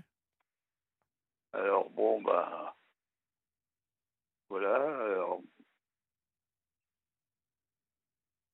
Et, et- et donc, euh, vous écoutez Europe 1 depuis euh, tellement longtemps. Qu'est-ce qui vous a marqué euh, dans, dans tout ce que vous avez écouté sur Europe 1 oh, bah, euh, disons rien de spécial. Je suis un fidèle auditeur. Oui, le matin, je mets les infos vers 6 heures. oui. Et puis bon, bah. J'écoute jusqu'à ce que je me lève mhm. Vers euh, 10 heures. D'accord. Donc, vous écoutez euh, le journal de- d'Europe 1 tous les matins? Ah, tous les matins. D'accord. Ça vous plaît? Ah bah oui. euh, Ouais. Et puis bon, bah, euh, à une certaine époque, euh, je crois que euh, Europe avait dû solliciter ses auditeurs euh, pour, euh, euh, disons, l'envoi de cartes postales pour soutenir Europe à l'époque, dans Oui. les années 50. Mhm. Vous m'avez dit que vous vous leviez à quelle heure le matin? Enfin, que vous vous réveillez à quelle 10 heure Oui, non, vous vous levez à Euh, 10 heures, mais vous vous réveillez plus tôt, visiblement. Ah bah, vers 5-6 heures. D'accord. Bah, tenez, j'en profite pour vous dire qu'à 5 heures, tous les jours de 5 heures à 5 heures, à 7 heures, euh, avec Omblin Roche et Alexandre Lemaire, vous devez les entendre. C'est, euh, vous êtes les bienvenus. Non, non, non, non, non. Vous, Je mets la radio euh, vers 6 heures. Ah, bah, donc, euh, bah, vous devez entendre une partie de, euh, de Soyez les bienvenus, Europe 1, bonjour.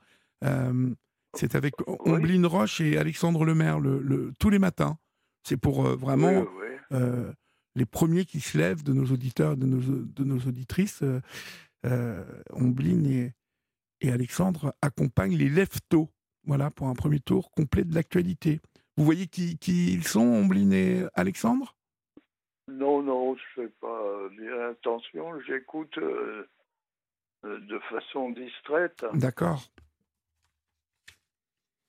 Bon, et qu'est-ce qui, qu'est-ce qui, euh, qu'est-ce qui vous plaît alors Dites-moi, euh, depuis des années, en fait? Qu'est-ce, que, qu'est-ce qui vous a marqué, euh, à part, euh, bien évidemment, les matchs de foot et tout ça? Est-ce qu'il y, avait des, est-ce qu'il y a des émissions dont vous gardez un souvenir précis?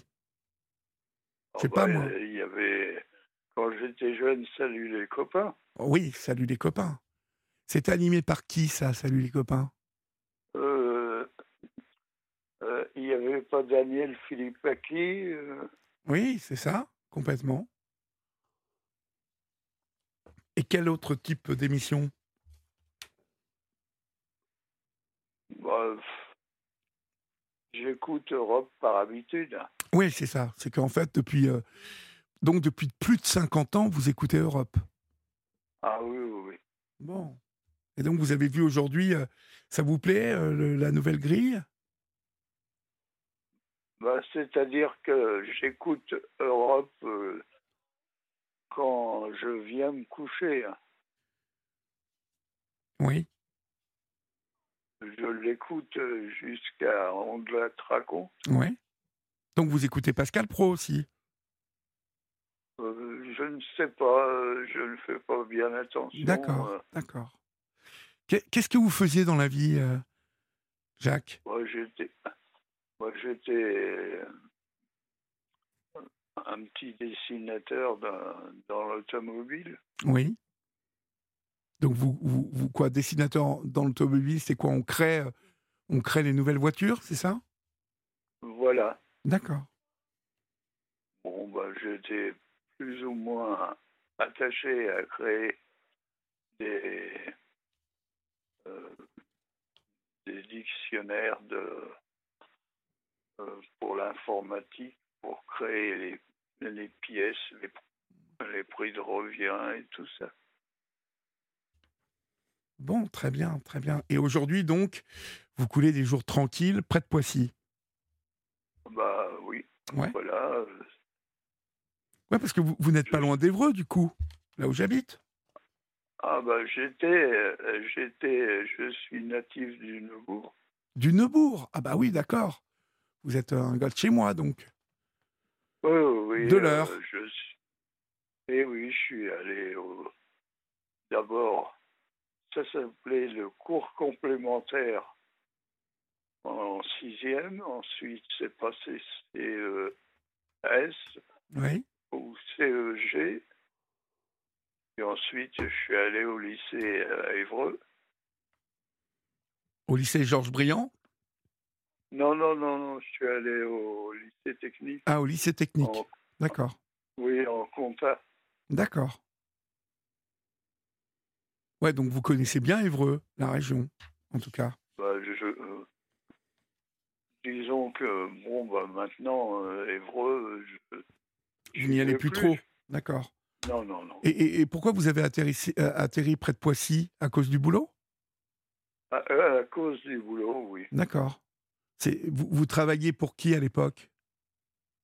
Bah, je travaillais chez un, euh, le principal constructeur automobile français, Renault. D'accord, ouais, c'est ça. Il y a de grandes usines hein, du côté de Poissy. Bah, J'étais à euh, VSF. D'accord. Moi, je disais vivez sans fric, euh, mais enfin, Villiers, ça Frédéric. Très bien. Et je vois que vous êtes euh, supporter du PSG aussi. Ah bah oui, euh, Ah oui, c'est le club de notre coin aussi. Hein. Bon, Ah ça, oui. ça- ça vous plaît la nouvelle équipe du PSG bah, c'est-à-dire que on a le- théoriquement je- le meilleur joueur du, du monde euh, actuel Oui, au PSG. Oui. J'espère qu'il va partir pour le Real. Ouais, bah écoutez, on va, on va essayer. En tout cas, là, il y a une très belle équipe. Et puis, il a l'air de vraiment s'y plaire. Il travaille, euh, il, il- il joue avec euh, ses copains de l'équipe de France. Euh, le PSG a recomposé pratiquement l'attaque de, de l'équipe de France. Hein, c'est de Kylian Mbappé dont on parle. Donc, euh, Oui, oui. avec Dembélé euh, et euh, avec Colomwani, on va avoir quand même une attaque et en équipe de France et au PSG de feu. Donc euh, bon, on devrait. euh, Oui, euh, Et- et ça- j'espère qu'ils vont faire quelque chose en Ouais. D'Europe. bah oui, on espère bien, on espère bien. Et ça, ça peut parce être, bon, bah, ça peut être quelque chose qui, les, qui, qui va le décider à rester au PSG. On ne sait jamais. bah, j'espère, parce Ouais. que bon, bah, c'est un très très bon élément. Exactement. Bah, c'est sûrement actuellement le meilleur euh, joueur du monde en tout cas. Bah écoutez, Bah, j'étais, pour moi, oui. J'ai été ravi d'échanger avec vous, mon cher Jacques. Euh, je vous souhaite euh, une très bonne nuit. Je vous embrasse. Et puis merci d'avoir appelé Ouais, Europe 1. merci, mais c'est moi qui vous remercie Je vous en d'avoir prie. pris mon appel. Mais je vous en prie, je vous en prie et merci, euh, merci pour Parce votre bon, fidélité. j'ai- eu quand même une vie assez mouvementée, alors euh, Oui, maintenant j'essaye de profiter un peu de la retraite. bah oui, mais vous, faites bien, vous faites bien. Profitez bien, Ouais, Jacques, en tout cas. Ça va faire 19 ans que je travaille plus. Ouais. Bien, ben, je vous souhaite une bonne fin d'émission. Moi aussi, euh, je vous souhaite une Et bonne nuit. puis, je vais, et je vais remettre ma radio. Très bien. Ben, on vous embrasse bien fort, Jacques. Au revoir. Bien, ben, merci, et moi aussi. Au revoir. Au revoir. Euh, J'espère que vous allez bien. Si vous nous rejoignez maintenant, vous êtes sur Europe 1 et euh, vous y êtes bien depuis un, un moment. Donc euh, nous allons continuer en accueillant Joël. Bonsoir Joël. Oui, bonsoir Olivier. Ben, D'abord un petit Dutron, ça fait toujours plaisir. Exactement. Ça- on- on- je sais que vous êtes un, un grand fan de musique. Et donc, bah, c'est bien de commencer avec un petit Dutron. Voilà. Exactement. Ça vous a mis en forme. Oui, moi j'aime bien. Je trouve que c'est un, c'est vraiment un type qui a une carrière euh, totalement exemplaire. Euh, tout ce qu'il a fait dans les années 60, c'était, c'est incroyable, quoi. Ouais, c'est ouais. vraiment. un- on a beaucoup total. privilégié euh, Johnny ou comment ou même Claude Moine, là, Eddie Mitchell, mais moi je pense que Dutronc est voire même musicalement et au niveau des compositions, c'est même supérieur. Ah, ben, voilà. moi je, je, je partage totalement. C'est bien au-dessus, vous voulez dire. Bien au-dessus. Il était batteur. C'était il a- pas, c'était pas la Hum. même. euh, comme je dis, il jouait pas dans la même ligue. Vous voyez Hmm, non, Je non, trouve non. que Dutron, il était en Champions League. Les autres, ils étaient en, en Ligue 1, en fait. Il faut pas oublier euh, quel acteur il a été. Oui. Attends, le, Van- le Van Gogh de Piala, Ouais, euh, euh, l'important c'est d'aimer de Zoulaski. C'était quand même un sacré acteur. hein. C'est Voilà. un, un artiste très complet, euh, mais je pense qu'il a une conscience euh, euh, particulière, cet homme. On le voit d'ailleurs, il a jamais été showbiz, il a jamais été, euh, vous voyez, dans tout le tralala, dans le game de donner des interviews. Il a toujours été très discret. C'est un vrai artiste, un vrai voilà. artiste. Et, et il continue avec le fiston en plus. Oui, oui, bah, Thomas, Thomas, que excellent. demander, voilà. excellent. Ouais, Voilà.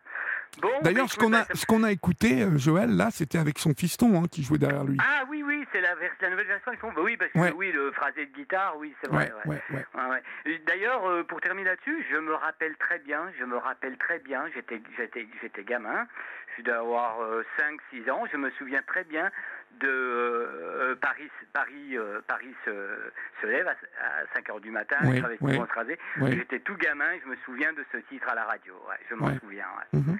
Voilà, ben on commence à prendre de l'âge. Hein. Exactement, exactement. Voilà. Ça fait partie de nos références. euh. De référence, voilà, voilà, je, sais que... ben, Mais vous savez que j'ai eu l'occasion de croiser Thomas, euh, que je ne connaissais pas, et qui est euh, vraiment une, une- une- un adorable garçon, euh, un homme, hein, maintenant parce que c'est un homme.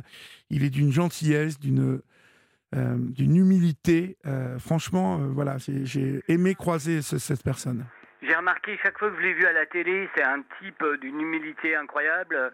Euh, ouais, très bien. Ouais, ouais, c'est, bien. Voilà. Hum, super. Bon, Eh, bah, on- petit on- aparté musical. Ouais, super. On s'était parlé, euh, nous, déjà une fois, non Oui, on s'est parlé en mai. Je vous avais raconté mes, mes déboires judiciaires. Oui, parce que vous Vous aviez prononcé été- un, un mot, euh, un mot d'oiseau Voilà, à une fonctionnaire. pro- J'avais, je, me- je me suis retrouvé donc, euh, oui, avec euh, cette histoire d'outrage envers un fonctionnaire euh, de hum, représentant l'autorité publique. Et Oui, donc j'ai été condamné à euh, comment à un stage de euh, citoyenneté. Voilà. d'accord. Et c'était une, c'était fonctionnaire, c'était une fonctionnaire de quel, de, de quel service? la, la directrice des archives départementales de Lons-le-Saunier, Oui, où euh, je m'étais quelque peu énervé après avoir, après avoir reçu des documents euh, concernant le passé judiciaire de mon géniteur que, que j'avais ja- jamais demandé, Oui. et surtout une facture joint. Voilà, donc je reconnais que j'ai agi sous le coup de l'émotion, que j'ai un peu débordé du cadre et tout. Donc j'ai été condamné à un stage de citoyenneté. oui, Et euh, fin juin, j'ai reçu une convocation euh, qui me donnait que 10 jours, c'est-à-dire que j'étais rentré chez moi le 19 juin, et j'avais une convocation pour le 30 juin. Euh, aller à Lons-le-Saunier, euh, récupérer un document. Donc moi, j'ai envoyé un mail, j'ai appelé je ne sais combien de fois en disant que je ne comprenais pas vraiment pourquoi euh, je devais aller jusqu'à Lons-le-Saunier chercher un document. La personne que j'ai eue à l'accueil au bout de 15 appels m'a même donné le numéro de téléphone du euh, délégué du procureur que j'ai appelé bien sûr. Pas de réponse. J'ai Oui. laissé un message. On ne m'a jamais recontacté. oui. Donc moi, j'ai renvoyé un dernier mail en disant, écoutez, il n'y a pas de problème, je ne veux pas me défiler ni rien. Par contre, on va attendre début septembre parce que là, euh, en Bah oui, juillet, normal. août, je vais, voilà, je vais beaucoup bouger et tout. Et euh, mais je ne vois pas tellement l'intérêt de- d'aller me déplacer, euh, faire 800 bonnes aller-retour euh, à Lons-le-Saunier pour aller récupérer la notification de mon stage de citoyenneté. Quoi. Mhm. Enfin bon, voilà quoi. Et, et- et ce stage de citoyenneté, donc au, au bout du compte, vous, vous ne l'avez pas fait? Pour l'instant, non, non, je ne l'ai pas fait, puisqu'on en est, euh, je vous avais parlé en mai, donc quatre mois plus tard, mais euh, je ne sais pas quand ça, quand ça va me, me tomber dessus, quoi. Euh, J'espère ne pas, la dernière fois, une période de dix jours, c'est quand Ouais. même léger, quoi. Bah, Surtout a- pour bon, ce qui, qui tout ça aurait pu se passer avec un petit rappel Oui, un petit tranquille, voilà, au lieu de vouloir vous coller 10 jours. bon, écoutez. Ben, si vous voulez, ce qui le- ce qui leur a pas, ce qui leur a pas plu, c'est évident, c'est euh, mon refus et euh, le temps que ça a pris pour que j'accepte d'aller à l'audition. oui, Voilà. oui. voilà. mhm, Ben oui, parce que entre le mois d'octobre, la première convocation, et le mois de mai, c'est passé six mois quand même. oui, oui. Donc voilà, je pense qu'ils n'ont pas aimé ça, d'où la, d'où la, la peine, euh, la peine que j'en, que j'encours. Oui, Mais et en même voilà. temps, euh, on peut pas dire que la justice soit le service le plus rapidos que nous ayons. non, non, Hein? tout à fait. Bon, donc Mais euh, c'est surtout, c'est surtout qu'il y a des cas beaucoup plus importants que le mien. Quoi. Oui, même- j'allais vous le dire. J'allais vous le dire. mais de toute façon, vous m'avez bien dit, hein, je m'en souviens très bien de ce que vous m'avez dit comme phrase, que euh, il fallait mieux éviter la justice de ce pays. C'est ce que vous m'aviez dit la dernière fois. Oui, je vous le redis ce soir. Oui, je, bah, je continue de le penser Voilà, profondément. ben, euh, si on- on- on- si j'avais été, je comprends, si j'avais été un gros délinquant ou que j'avais vraiment très très mal agi avec de la violence ou euh, voilà des- avec ces personnes, bien sûr j'aurais dû arrêter prendre la justice, mais j'ai prononcé deux mots assez minimes sous le coup d'une colère. Oui, oui. Est-ce qu'on peut prendre, est-ce qu'on pourrait prendre un peu euh, De euh, hauteur. peut ressentir un être humain Oui. quand il est face à son passé avec des choses traumatisantes Mhm. c'est sûr que la justice euh, n'est pas euh, n'est pas n'est- ne va pas penser comme un psy ou un ou quelqu'un qui travaille sur les névroses ou les problèmes des gens, Oui, d'accord, oui. mais prendre un peu en compte l'humain. Mais ça, je l'ai expliqué quand j'ai envoyé des mails au procureur de la République avant d'aller en, en audition. Je me suis expliqué quatre ou cinq fois sur, sur le sujet en disant, Monsieur le procureur de la République. Prenez, compte de ce que j'ai ressenti, ce que j'ai éprouvé, de me retrouver euh, au bout de 40 ans projeté dans un passé très très douloureux et perturbant. Voilà. Mhm. Mais vous savez, euh, je vais vous dire, Philippe, euh, et on, on marquera une petite pause parce que l'info arrive. Oui. Mais euh, je ne sais pas si je vous avais dit à l'époque, mais il me semble me souvenir que oui. J'ai commencé mon métier de journaliste oui. en étant dit, stagiaire Oui. à Paris-Normandie Mhm. et je me suis retrouvé au tribunal correctionnel deux ou trois fois par jour à l'époque. Et j'avais été saisi euh, du, du contexte déjà de la justice avec ce procureur qui imposait euh, un, ton réprobateur, un ton hyper euh, comme, comme euh, vous savez, il me faisait penser à mon surveillant général à Saint-François de Sales à l'époque. Donc, euh, je m'étais dit, ouf, il vaut mieux pas faire avoir à, à la justice. Depuis, 40 ans se sont passés et je peux vous dire que je me suis profondément ancré dans cette pensée qu'il ne faut pas avoir affaire à la justice. bon, pour ça, hein, eh ben, faut, se porter à, à carreau, comme on dit. Vous restez avec moi, Joël, et on se retrouve juste après l'info sur Europe 1. Il est minuit passé de 5 minutes, vous êtes sur Europe 1 et je vous sais nombreux et nombreux à nous rejoindre à cette heure-ci. Euh, je pense à tous mes collègues des euh, chaînes d'infos euh, diverses et nombreuses qui souvent, lorsque je les croise dans la rue ou au restaurant, me disent Ah mais je t'ai écouté hier soir en sortant et tout, tous les soirs tu nous ramènes à la maison.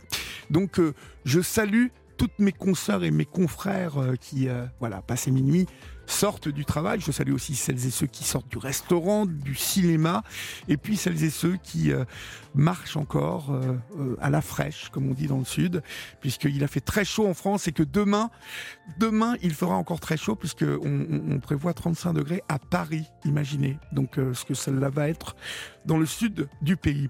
Profitez d'écouter votre libre antenne comme ça, tranquillement, et puis de continuer à jouer aux oiseaux de nuit, chers amis. Joël, Joël. Donc euh, bon, on va on va conclure sur cette euh, affaire de justice. Euh, on, partage vous et moi bon cette pensée que il vaut mieux éviter hein, de, d'avoir affaire à cette justice. Qui en plus de ça, dernièrement, j'ai pu y être confronté.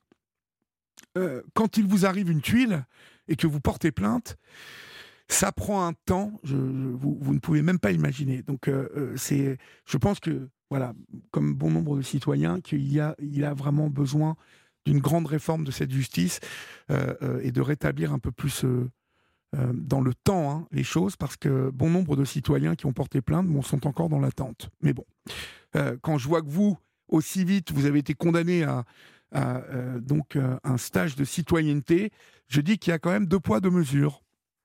Oui, comme, comme, comme, je venais de vous dire, euh, c'est mieux que j'aille de l'avant. Allez, c'est derrière oui, moi. Oui, oui, mais complètement. C'est derrière moi, je vais passer à autre chose. Et puis là, là, de toute façon, je vais développer un autre sujet qui me tient beaucoup, beaucoup à cœur. On va en parler. Voilà. On va parler de ça, c'est mieux pour la tête, pour la santé et tout. Exactement. Alors, je voudrais, voudrais en effet parler euh, comment la, la randonnée, voire même le trek en haute montagne, m'a euh, carrément sauvé de la dépression nerveuse, voire même du, du suicide, on peut dire. Voilà. Et que bah, je suis, euh, je, je m'épanouis énormément quand je grimpe euh, sur les montagnes. Là, j'en ai, profité d'avoir du temps là cet été.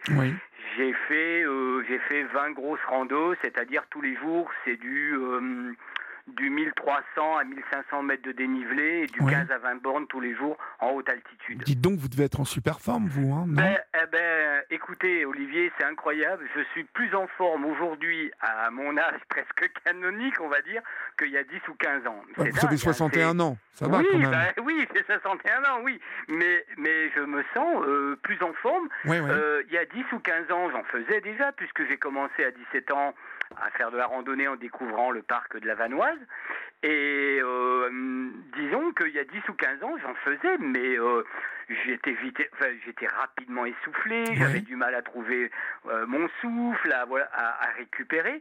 Là, là, je, là, je peux grimper, je, je, pars de 1000, 1200 et je grimpe à 2500 en 2h30 sans m'arrêter une minute. c'est génial, parce que... Ah oui, oui, oui, je, ben, c'est tellement... Et, et, là, donc, je suis parti. J'en ai, j'ai fait trois belles randonnées, euh, trois beaux treks en en, en, en, noisant euh, à la Bérarde en juillet. Ensuite, j'en ai fait sept en Savoie, en Beaufortin et en Vanoise. Mhm. Et de nouveau sept euh, au mois d'août, là, grâce à un ami qui m'a prêté un appartement qui, qui a vraiment été très sympathique. Et j'ai fait encore sept grandes randonnées, c'est-à-dire tous les matins levé à 6h moins le quart. 6h30 dans la voiture, 7h début de la rando, euh, pause au sommet vers 11h midi euh, pour manger et retour à ma voiture vers 2-3 heures pour éviter la chaleur. D'accord. Et quand vous faites ça, vous le faites tout seul Alors je, je, le fais seul ou aussi avec euh, quelques amis randonneurs euh, randonneurs également. D'ailleurs, justement, je profite de passer à l'antenne pour éventuellement rencontrer aussi d'autres personnes qui seraient éventuellement intéressées de marcher avec moi sur le, le 84, 26, 05, 04. Euh, c'est bien aussi de marcher avec d'autres personnes, mais euh, marcher seul me, c'est-à-dire me déplaît pas non plus parce que je, je me sens en communion avec la montagne. Ouais, ouais, mais et, et, alors lorsque vous dites que cela vous a sauvé la vie, euh, ah oui, oui, oui. Ça, ça m'interpelle. Ben, parce que euh, si vous voulez, à plusieurs, à plusieurs épo époques de ma vie, j'ai eu des gros, des gros coups, donc euh, au début des années 90, en 2014-2015, voilà, où suite à des problèmes personnels qui étaient graves et tout, avec de la dépression nerveuse et bah, une envie, euh, oui, une envie de sauter, sauter d'un pont, prendre la voiture ou m'écraser euh, contre un mur, voilà. Et en fin de compte, il y avait trois choses qui me retenaient. Je me disais que il y avait toujours un film, puisque j'adore le cinéma, je bouffe à peu près 200 films par an je me disais qu'il y avait toujours un film qui me permettrait de découvrir un pays, de découvrir une, culture, qui me permettrait de sortir la tête de l'eau. Un album aussi, la musique a été une thérapie un voyage, énorme. Un voyage. Oui, voilà, la thérapie, la thérapie de la musique, bien mmh. sûr. Vous voyez, je vais, vous faire une, je vais vous faire une confidence, Joël. Moi, euh, au mois de juillet, euh, ouais. je n'étais vraiment pas du tout en forme. J'ai fini cette saison assez épuisé et puis euh, pas en forme, pas en forme. limite peut-être euh, la dépression était peut-être pas loin. Et, euh, et, je suis parti en Inde. Ah ouais? Euh, J'ai fait 22 jours en Inde. ah, super. Voilà, avec ma femme. et on est allé se, se, se perdre dans, dans, des régions d'Inde, vraiment avec les Indiens. Avec... Et, et je, je, comprends complètement ce que vous racontez ah ben. parce que le fait de se nourrir d'émotions, de se nourrir de nouveaux, de, nou de, nouveaux, de nouvelles couleurs, de nouvelles odeurs, oui, ouais. de nouvelles personnes et de nouvelles sensations aussi. Et là, je fais mmh. référence à, à, ce que vous me racontez sur euh, le trek, hein, euh, sur les balades que vous faites, parce que on, on, est quand même aussi dans un rapport à soi particulier quand on est euh, dans, dans l'effort et en même temps au milieu d'éléments d'éléments gigantesques comme la montagne entourée d'arbres. Enfin, il y a, y, a, y, a, y a, une combinaison des éléments qui, qui nous donnent ces sensations que, que, que, que l'on que l'on ressent quand on est en, en, en oui. voyage et qui nous ramènent quelque part à, à ce qui est l'essentiel de nos vies. En ben fait. oui, et, et, par contre, justement, je voudrais, ben, maintenant que vous tendez la perche, je voudrais faire un petit aparté sur l'Inde, justement, parce que moi, j'y ai passé six mois. C'est-à-dire que oui. j'ai la première fois en 98, j'ai mmh. passé dix semaines, j'ai fait un trek d'ailleurs au Ladakh, un trek d'une semaine avec des paysages incroyables. Tous les jours, c'était euh, c'était l'émerveillement. J'y suis retourné en j'y suis retourné de nouveau en janvier-février 2000, de nouveau dix semaines. Ensuite, dix ans après, j'y suis retourné cinq semaines. Oui. Et là, cette année, vu que je, je suis parti au Népal euh, en février-mars, oui et que je voulais diminuer les coûts des vols qui étaient chers et tout, j'ai fait un arrêt de 11 jours en Inde. Oui. Malheureusement, je ne sais pas comment l'expliquer. Euh, c'est pas c'est je veux pas dire que c'est pas l'Inde que, que j'ai connu que j'ai pas retrouvé mais j'ai ressenti un j'ai ressenti euh, euh, j'ai ressenti trop de monde parce que parce que moi quand, la dernière fois en 2010 il n'y avait pas de tourisme indien. Oui. Entre 2010 et aujourd'hui, il y a une nouvelle classe moyenne de plus de 400 millions. Oui. Vous imaginez Mais Parce que l'Inde, en, en, en, pratiquement euh, 12-13 ans, a, a, totalement explosé euh, économiquement. Voilà, voilà. Donc j'ai trouvé, j'ai trouvé beaucoup de gens euh, partout, souvent peu respectués. J'étais à Varanasi. Varanasi, c'est un lieu saint, c'est un lieu, c'est le Benares, de la mort, ouais, pour, euh, avec des gens pas, un ouais. peu, un peu limite. Les Indiens maintenant boivent de l'alcool, ce qu'ils ne faisaient pas auparavant, -hmm. et ils sont très très agressifs très agressif avec l'alcool et il y avait des reports sur Varanasi euh, de touristes qui étaient attaqués par les Indiens, de nanas qui étaient emmerdées aussi. Donc ah ouais. je sais pas, bah, écoutez, j'y étais, euh, j'y étais durant cinq jours à Varanasi et j'y ai passé un moment formidable. Et alors peut-être que euh, parce qu'on était au mois d'août euh, et qu'il fait très très chaud, il n'y avait pas un touriste. Il n'y a pas, pas de touriste, touriste, au mois d'août, ouais. Non, ça, juillet-août, voilà. il fait trop chaud ouais. et donc ouais, les gens ne viennent pas. Donc pour moi, c'était nickel. Et je peux vous dire que je n'ai jamais eu à me plaindre euh, du moindre comportement euh, d'un Indien. Bien au contraire. Je, je les trouve euh, curieux. Je les trouve. vous savez, quand vous allez dans des pays où les gens vous demandent où vous habitez, ce que vous faites et pourquoi Ah oui, ci et oui, pourquoi oui, ça, je, je trouve que les Indiens sont très, très, Mm. très curieux. Mais voilà, en tout cas, moi, ça m'a fait beaucoup de bien. Mais je suis parfaitement d'accord avec vous sur le fait que je pense que les grandes métropoles indiennes ont dû changer euh, et, et sont peut-être moins eh ben, agréables. Voilà, moi, un truc, par, exemple, vous voyez, un truc qui m'a complètement. euh, que j'ai pas compris, c'est qu'entre 2010 et 2023, à, à New Delhi, à Delhi, ils ont créé 12 nouvelles lignes de métro. Oui. Plus de 500 ou 600 kilomètres de lignes. Et là, j'arrive à Delhi à 6 heures du matin. Et je retrouve le Delhi, mais encore pire qu'en 2010, au niveau de la circulation, du bruit, de la pollution. Ouais. Puis alors, puis alors ce truc de tout balancer, la- Ouais, la- ouais. tout balancer quand vous êtes dans le train, il balance tout, Tout. tout, tout ce truc. C'est ça qui m'a un peu miné en me disant. Oh, ce pays, il a tellement de choses à offrir, tellement de, de, de, de choses, mais est-ce qu'il va réussir à changer un jour? C'est un peu ça qui. Et, et, et pour en venir à Varanasi, j'y étais au moment, vous savez, de la fameuse fête des couleurs.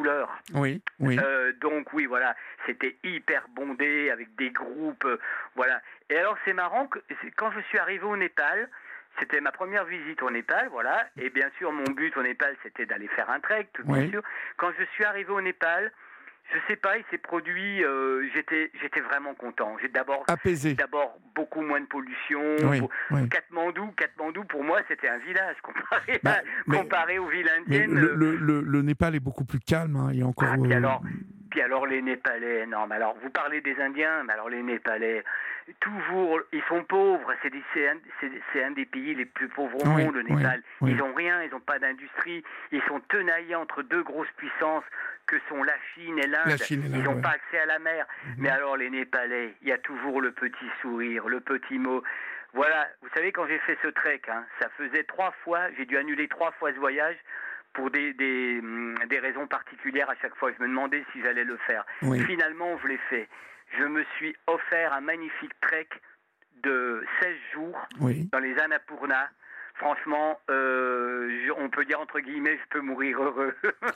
Vous êtes, Non, quand vous êtes même allé pas, à mais- 5416 mètres Ouais, quand je même. suis allé à hein. 5416, Olivier. Et là, vous ne le faites pas 5416 seul, mètres. ça, quand vous faites ça. Ah si, si, j'ai fait mon trek tout seul. Ah ouais, tout seul, dites donc. Parce ah que ouais. le trek, moi, tu vois, je voyage en petit budget. J'ai pas énormément. J'ai toujours voyagé toute ma vie en petit budget. Mais c'est pas grave. L'argent, j'ai réussi à faire des, des, des- des voyages euh, pour, en vivant avec euh, 5, 10 euros en Inde. Bon, c'était il y a 20 ans, d'accord, ok. Mais là, le trek, moi, c'est 16 jours de trek, tout Ouais, compris ouais, ouais. tout compris, avec les permis, j'ai acheté les permis, l'hébergement, la bouffe. Euh, j'ai pris euh, deux trois fois des jeeps parce qu'on n'a pas de solution, il n'y a, aucun intérêt à, marquer, à marcher sur des pistes euh, polluées avec, avec des, des camions et des bus. Moi, ce trek, il m'a coûté 320 euros de ma poche. Tu imagines Oui. 320 Mhm. euros pour 16 jours de trek. Mais vous savez, Alors ce- que- je me suis fait cette réflexion quand même cet été en Inde, que vraiment, avec peu de budget, vous on peut faire un, un truc extraordinaire dans ces Ah pays. oui, oui, Ça oui. reste encore Mais- super abordable.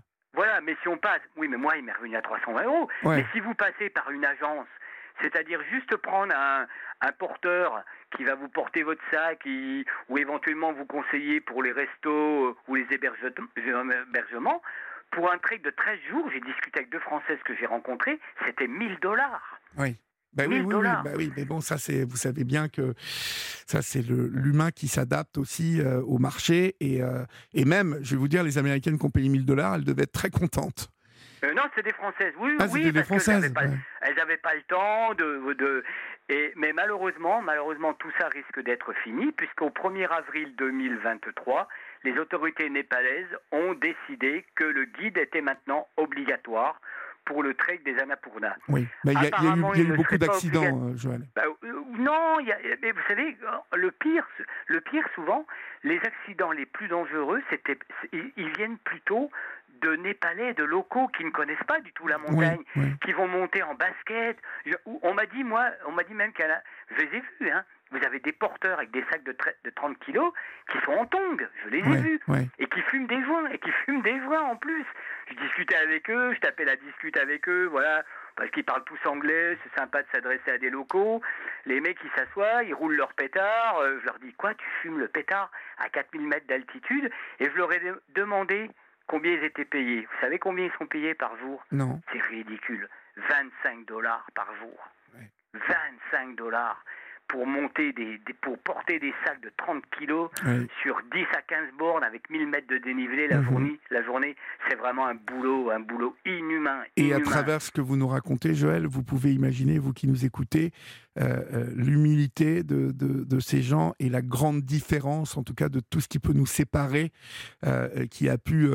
euh, qui a pu brouiller un peu la nature humaine, qui a pu la polluer. Voilà, c'est ça tout à fait, tout à Euh, fait. Parce que ces gens-là euh, euh, sont vraiment, comme je le dis, euh, sur l'essentiel.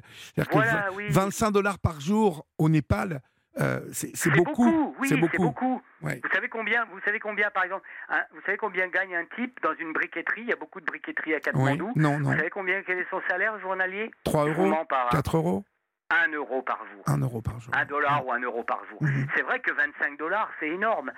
Et, mais bon, et- mais, mais moi, ce qui m'a, ce qui m'a vraiment scotché, c'est que ils ont le sourire, ils se plaignent pas. euh, c'est, c'est, voilà. C'est, et puis toujours, comme vous disiez tout à l'heure, tu, tu viens d'où euh, Qu'est-ce que tu as vu au Népal Toujours, ils, vous montrent un petit intérêt. euh, voilà. Par exemple, moi, le, le midi, je me disais, bon, ah, c'est bon, je vais manger léger. J'achète, euh, j'achète un peu de, des fruits, des paquets de biscuits. Puis vous êtes sur le chemin. Il y a une petite nana qui descend qui descend de son hôtel, qui, qui te dit euh, Hello, sir, 1000 Oh, je sais pas, j'ai. Euh, come, come, very nice, very cheap, you can see the mountains. Allez, ok, j'y vais.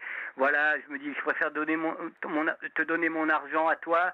3,50 euros, la grosse plâtrée de, de, de, comment, de macaroni aux légumes, euh, 80 centimes pour le thé. Bon, allez, je me dis, c'est pas que j'ai fait une bonne action, mais je me dis au moins j'ai donné mon argent à des gens qui Ouais. en ont besoin. Ouais, Voilà. ouais. C'est pour ça que j'ai voulu faire mon trek tout seul, pour pas aller Dans si les circuits veux, plus euh, touristiques. en- enrichir des grosses compagnies qui ont l'argent. Voilà, moi donner mon argent directement à des locaux à qui, qui je sais en ont besoin, en ont besoin. Au- Au-delà de ça, euh, Joël, Voilà, euh, oui.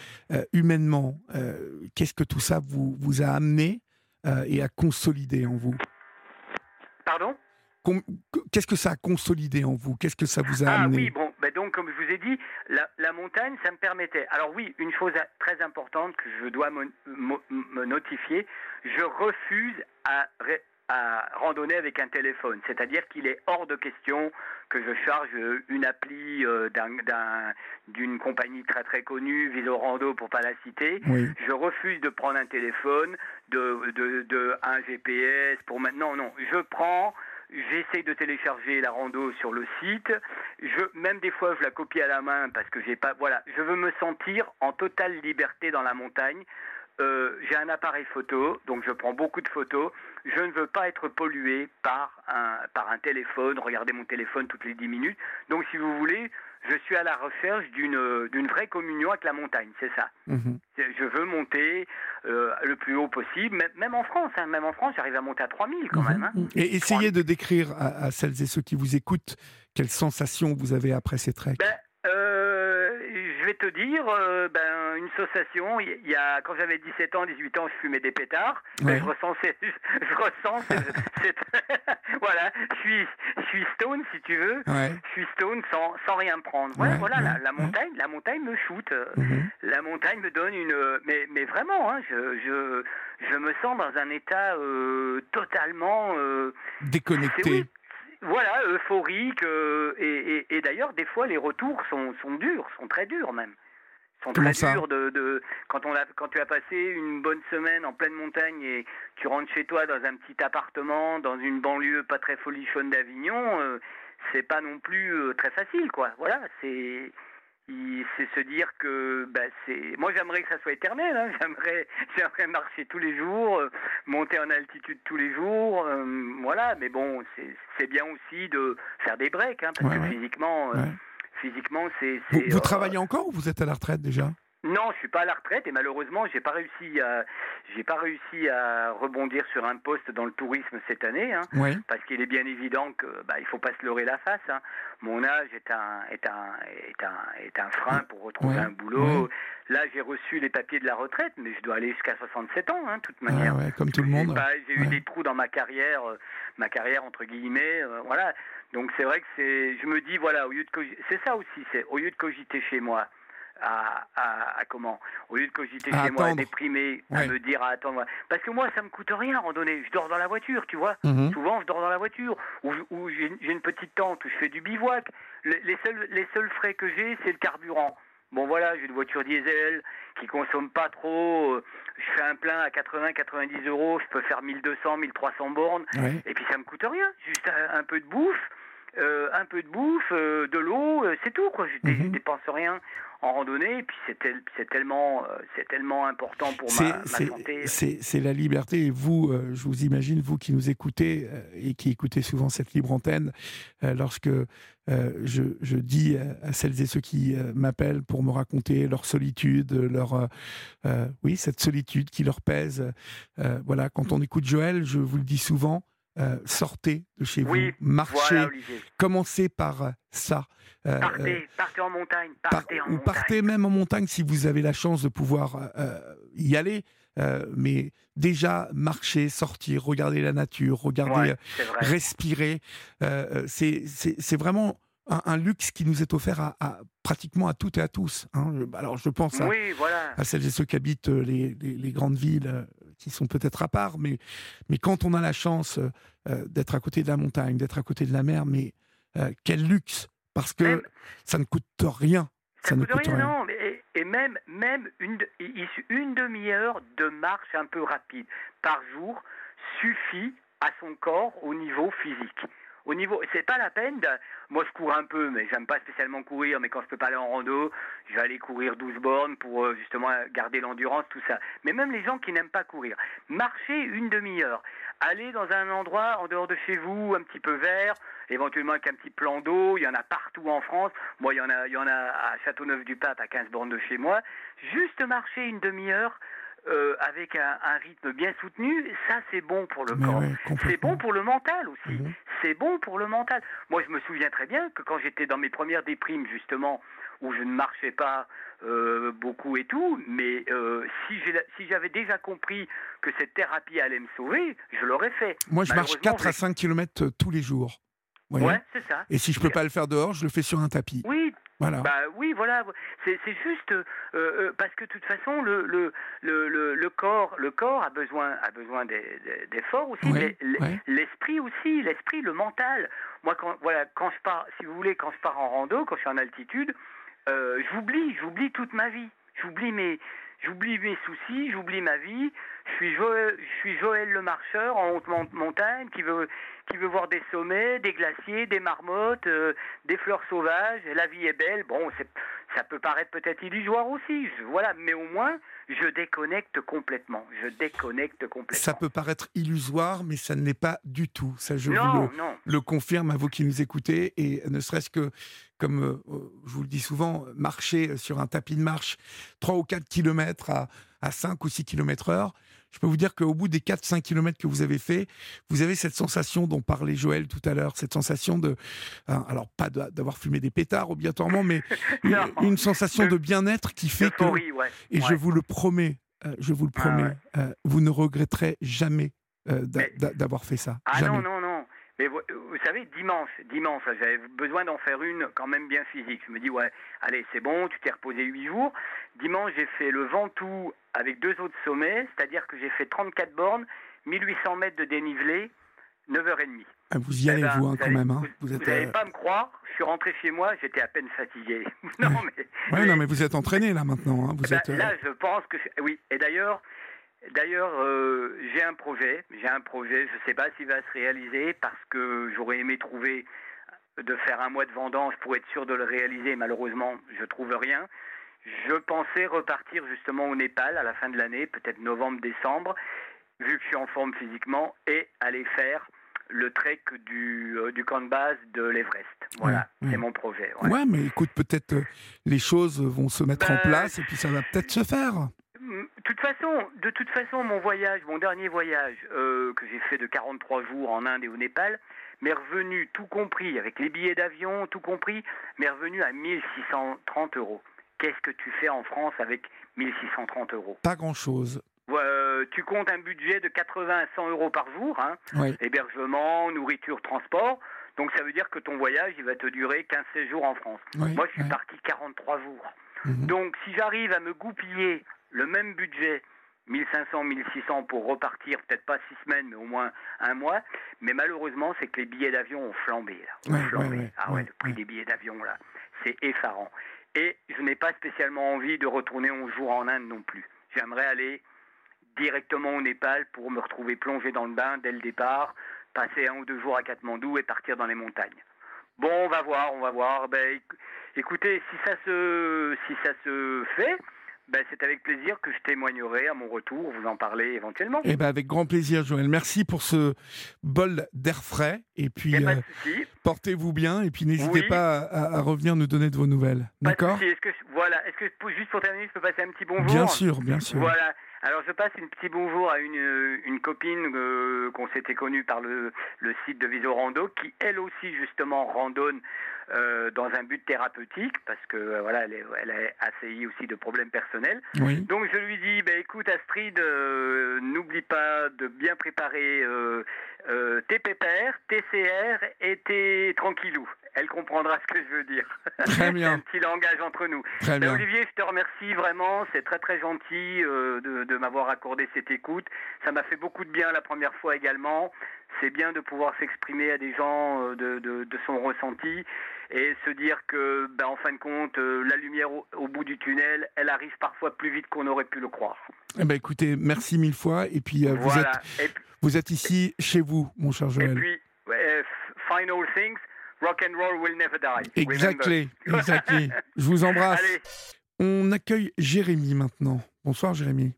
Oui, bonsoir Olivier. Bonsoir. D'où d'où nous appelez-vous, Jérémy? Je suis de Haute-Marne, dans le 62, D'accord. Et euh, quel âge avez-vous? 37 ans. 37 ans, d'accord. Vous, vous parlez sur un haut-parleur ou quelque chose ou un kit main Euh, non, non, pas du tout. D'accord, directement dans le téléphone. Ok, très bien. Oui. Euh, Qu'est-ce qui vous amène? Dites-moi. Alors, c'est la première fois que je passe à une antenne. Oui. Voilà. J'ai essayé de contacter plusieurs euh, radios, mais on n'a pas voulu me donner suite. Et, comment dire, je suis victime de placement abusif. Vous êtes victime, de, enfin, vous De placement abusif. ou- ou- ou vous, vos parents, Par ou, enfin, par c'est-à-dire Oui. vos enfants Oui, mes enfants, c'est ça. D'accord. Et je sais plus quoi faire. Alors, euh, expliquez-moi, dans, dans quelles conditions vos enfants ont-ils été placés? En fin de compte, euh, ma femme a eu euh, trois enfants d'une avec Oui. son ex-mari. Mhm. Et les enfants, même à ce ils le vivent très mal. Que leur père ne veut plus entendre parler d'eux. Mhm. Alors ils me le font subir, plus moi qu'à ma femme. C'est-à-dire? C'est-à-dire, euh, plus ils arrivent à être adolescents, plus c'est compliqué pour eux. J'ai beaucoup de mal à vous, Et- à, vous entendre. En fait, on essaye de- de- d'améliorer la, Ah Oui, ah oui, la ligne parce que j'ai du mal à, à- à- On dirait que vous, vous parlez dans un. Vous voyez, dans un. Non, pas du tout. D'accord. Essayez de, de parler plus proche du téléphone, alors, s'il vous plaît. Euh, je suis plus proche, je sais pas où on en parlait, c'est ça le problème. Voilà, comme ça, c'est très bien, en tout cas, comme vous venez de faire. D'accord. Euh, donc, Non, vous- le- les enfants, ils vivent très mal, le manque de leur père. hein. Ah oui, ils manquent très. D'accord, ils vivent très mal le manque de leur père, donc ils vous le font payer à vous. Voilà, c'est ça. D'accord. Et je trouve pas ça normal. Non, mais bien évidemment, ça n'est pas normal, mais euh, vous me parliez de placement. Ce sont ces enfants-là qui ont Ah été oui, les placés? placements, en fin de compte, ils ont été suivis par une mesure éducative euh, par l'ASE Oui. et par le CEDAP de Vassy. Et une maison à si vous connaissez. Non, je ne connais pas, non. Non, vous ne connaissez pas. Non. Et en fin de compte, euh, j'ai été sur plusieurs services, hein, suite aux grands-parents. Ils ont bien foutu la merde. Ils m'ont jamais accepté. C'est-à-dire que euh, les- les enfants ont été euh, placés euh, auprès des grands-parents, c'est ça? Là maintenant, oui, depuis le 2 mai, ils sont confiés chez les grands-parents. Et comme ma femme adolescente a été maltraitée euh, par ses parents, euh, il y a eu de la maltraitance verbale, physique, hein, et quand elle a eu des mauvaises notes à l'école, euh, elle, elle se prenait des coups de savate dans la panse. Euh, Jérémy, en fait, je pense que vous avez plus un problème de réseau. Est-ce qu'il y a un endroit dans, dans- dans- où vous êtes où vous captez bien, en fait, où vous captez mieux? Parce que, vais- je vais essayer. oui, s'il vous plaît, parce que C'est bizarre que ça capte mal. là, là, je vous entends très bien. Là, ne bougez Ah, plus. vous m'entendez bien? Oui. D'accord. Il n'y a pas de souci.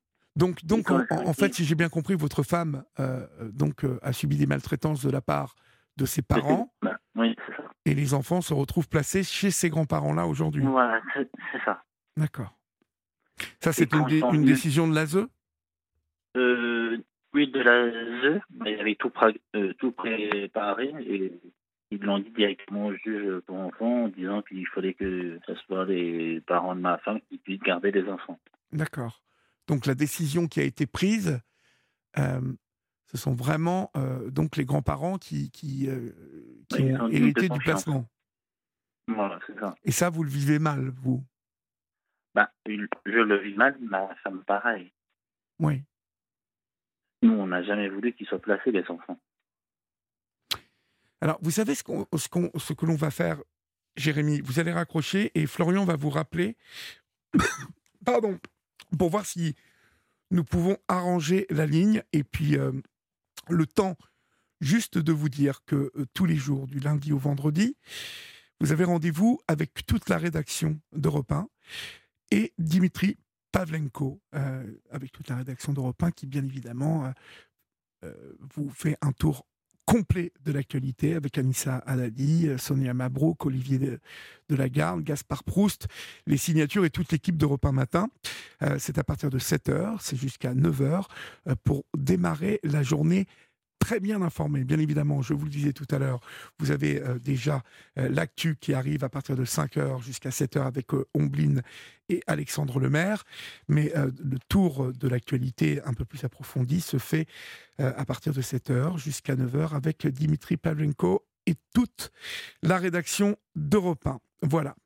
On va essayer de récupérer notre ami Jérémy. Vous êtes là? Oui, je suis là. Ah, bah, je vous entends beaucoup mieux. Beaucoup mieux. Ah, tant mieux. Voilà. Alors, donc, du coup, en fait, cette, cette décision euh, que les enfants soient placés chez les grands-parents, elle est intervenue il y a combien de temps? Le 2 mai Le 2 mai. 2023. D'accord. Et donc, depuis, comment ça se passe? Ma femme, ça, comment dire, elle le vit très mal. Oui. Elle disait ça l'a rangé de l'intérieur. Qu'elle était angoissée, stressée. Je la comprends parfaitement. Je la comprends. Et- Elle le vit très mal, comme moi je le vis très mal. Mais moi je suis plus euh, costaud qu'elle. Oui. Mais ça se traduit comment pour votre femme, en fait Euh, elle, elle ne l'accepte pas du tout? Non, bah, elle n'accepte pas qu'elle- qu'il soit placé chez les grands-parents. Oui. Euh, même mon dernier, normalement, euh, l'ASE, ils auraient pu interroger un membre de ma famille pour voir s'ils pouvaient l'accueillir chez eux. Ils l'ont pas fait. Oui. C'est quand même un peu bizarre.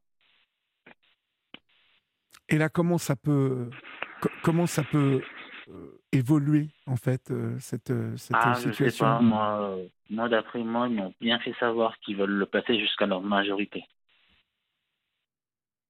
D'accord. Donc, du coup, ça, ça, ça, ça peut rester comme ça euh, à vitam Voilà. Quel âge ont-ils, les petits? Ben, le premier, il a 16 ans. Oui.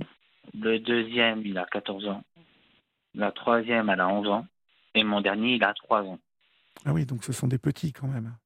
Voilà, c'est ça. Et Ouais. quand elle disait, la personne de l'ASE, que mon dernier, qui est joué avec madame, et qu'il était en âge de comprendre son placement en famille d'accueil. Qu'il était en âge de quoi, pardon? De comprendre de son, de son placement en famille d'accueil. Ah bon? Et euh, vous avez l'impression qu'il le comprend, son placement? Non, non, pas du tout. Mhm. Mais elle, elle dit, elle dit ça. Pourquoi ont-ils été placés, ces enfants, de votre point de vue? Dites-moi.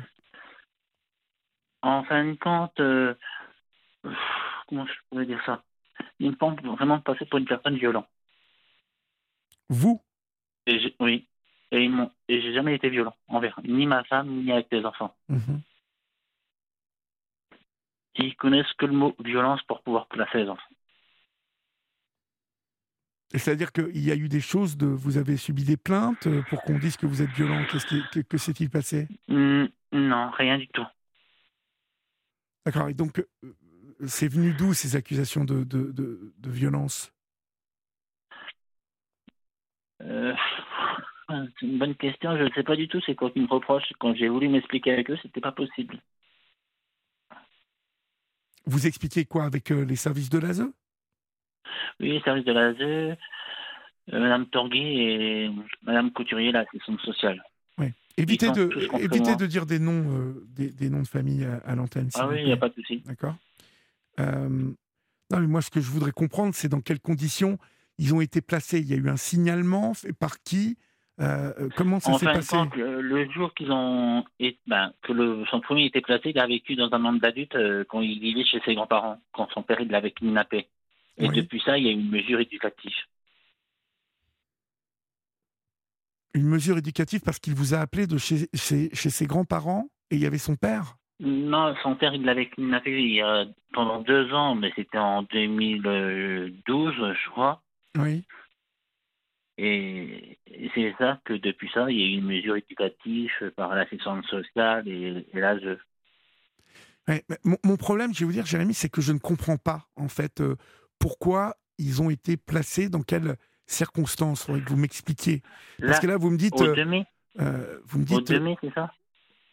Non, pas au 2 mai, ça a commencé comment le placement? On, on a dit que vous Ah, étiez violent. C'est vu, c'est, c'est depuis le 2 mai. Pas le 2 mai, euh, oh, je, je, je m'embrouille un peu, moi. Euh, oui, c'est dès, dès son premier, euh, qu'à 16 ans, il a été kidnappé. euh, comment dire? Kidnappé par qui? Par son père. D'accord. et qu'il a, il a été obligé, euh, ben, que les gendarmes ils avaient du mal à le retrouver, qu'il n'arrêtait pas de voyager euh, dans des camps, ben, des trucs de git- gitans, on va dire. Oui. Il avait très difficilement à le récupérer. Oui. Donc- C'est ça que depuis ça, il y a eu une mesure, une mesure éducative. tout D'accord. ça, Il Alors, je comprends mieux. adulte. Je comprends mieux. En fait, son père était euh, issu de la communauté du voyage, c'est ça? Non, même pas. Même pas mais il a fait exprès. Non, non, il l'a fait exprès pour qu'on ne puisse pas retrouver son premier. D'accord. Et donc, à partir du moment où le premier a été placé, euh, euh, Ils ont, ils ont voulu placer les autres en, cro- en croyant qu'ils auraient autant de difficultés que son premier. d'accord, je comprends mieux. Ok. En quoi, là, maintenant, vous, vous vous retrouvez accusé de violence? Mais c'est- ça que je comprends pas, moi. Qui, a, rien fait. qui, qui a porté ces accusations de violence contre vous? L'ASE, L'ASE. oui. C'est-à-dire qu'à un moment, ils vous ont décrété comme violent, euh, alors que Voilà, c'est ça. ce sont les enfants qui, été. ce sont les Oui, enfants qui ont enfants. raconté ça?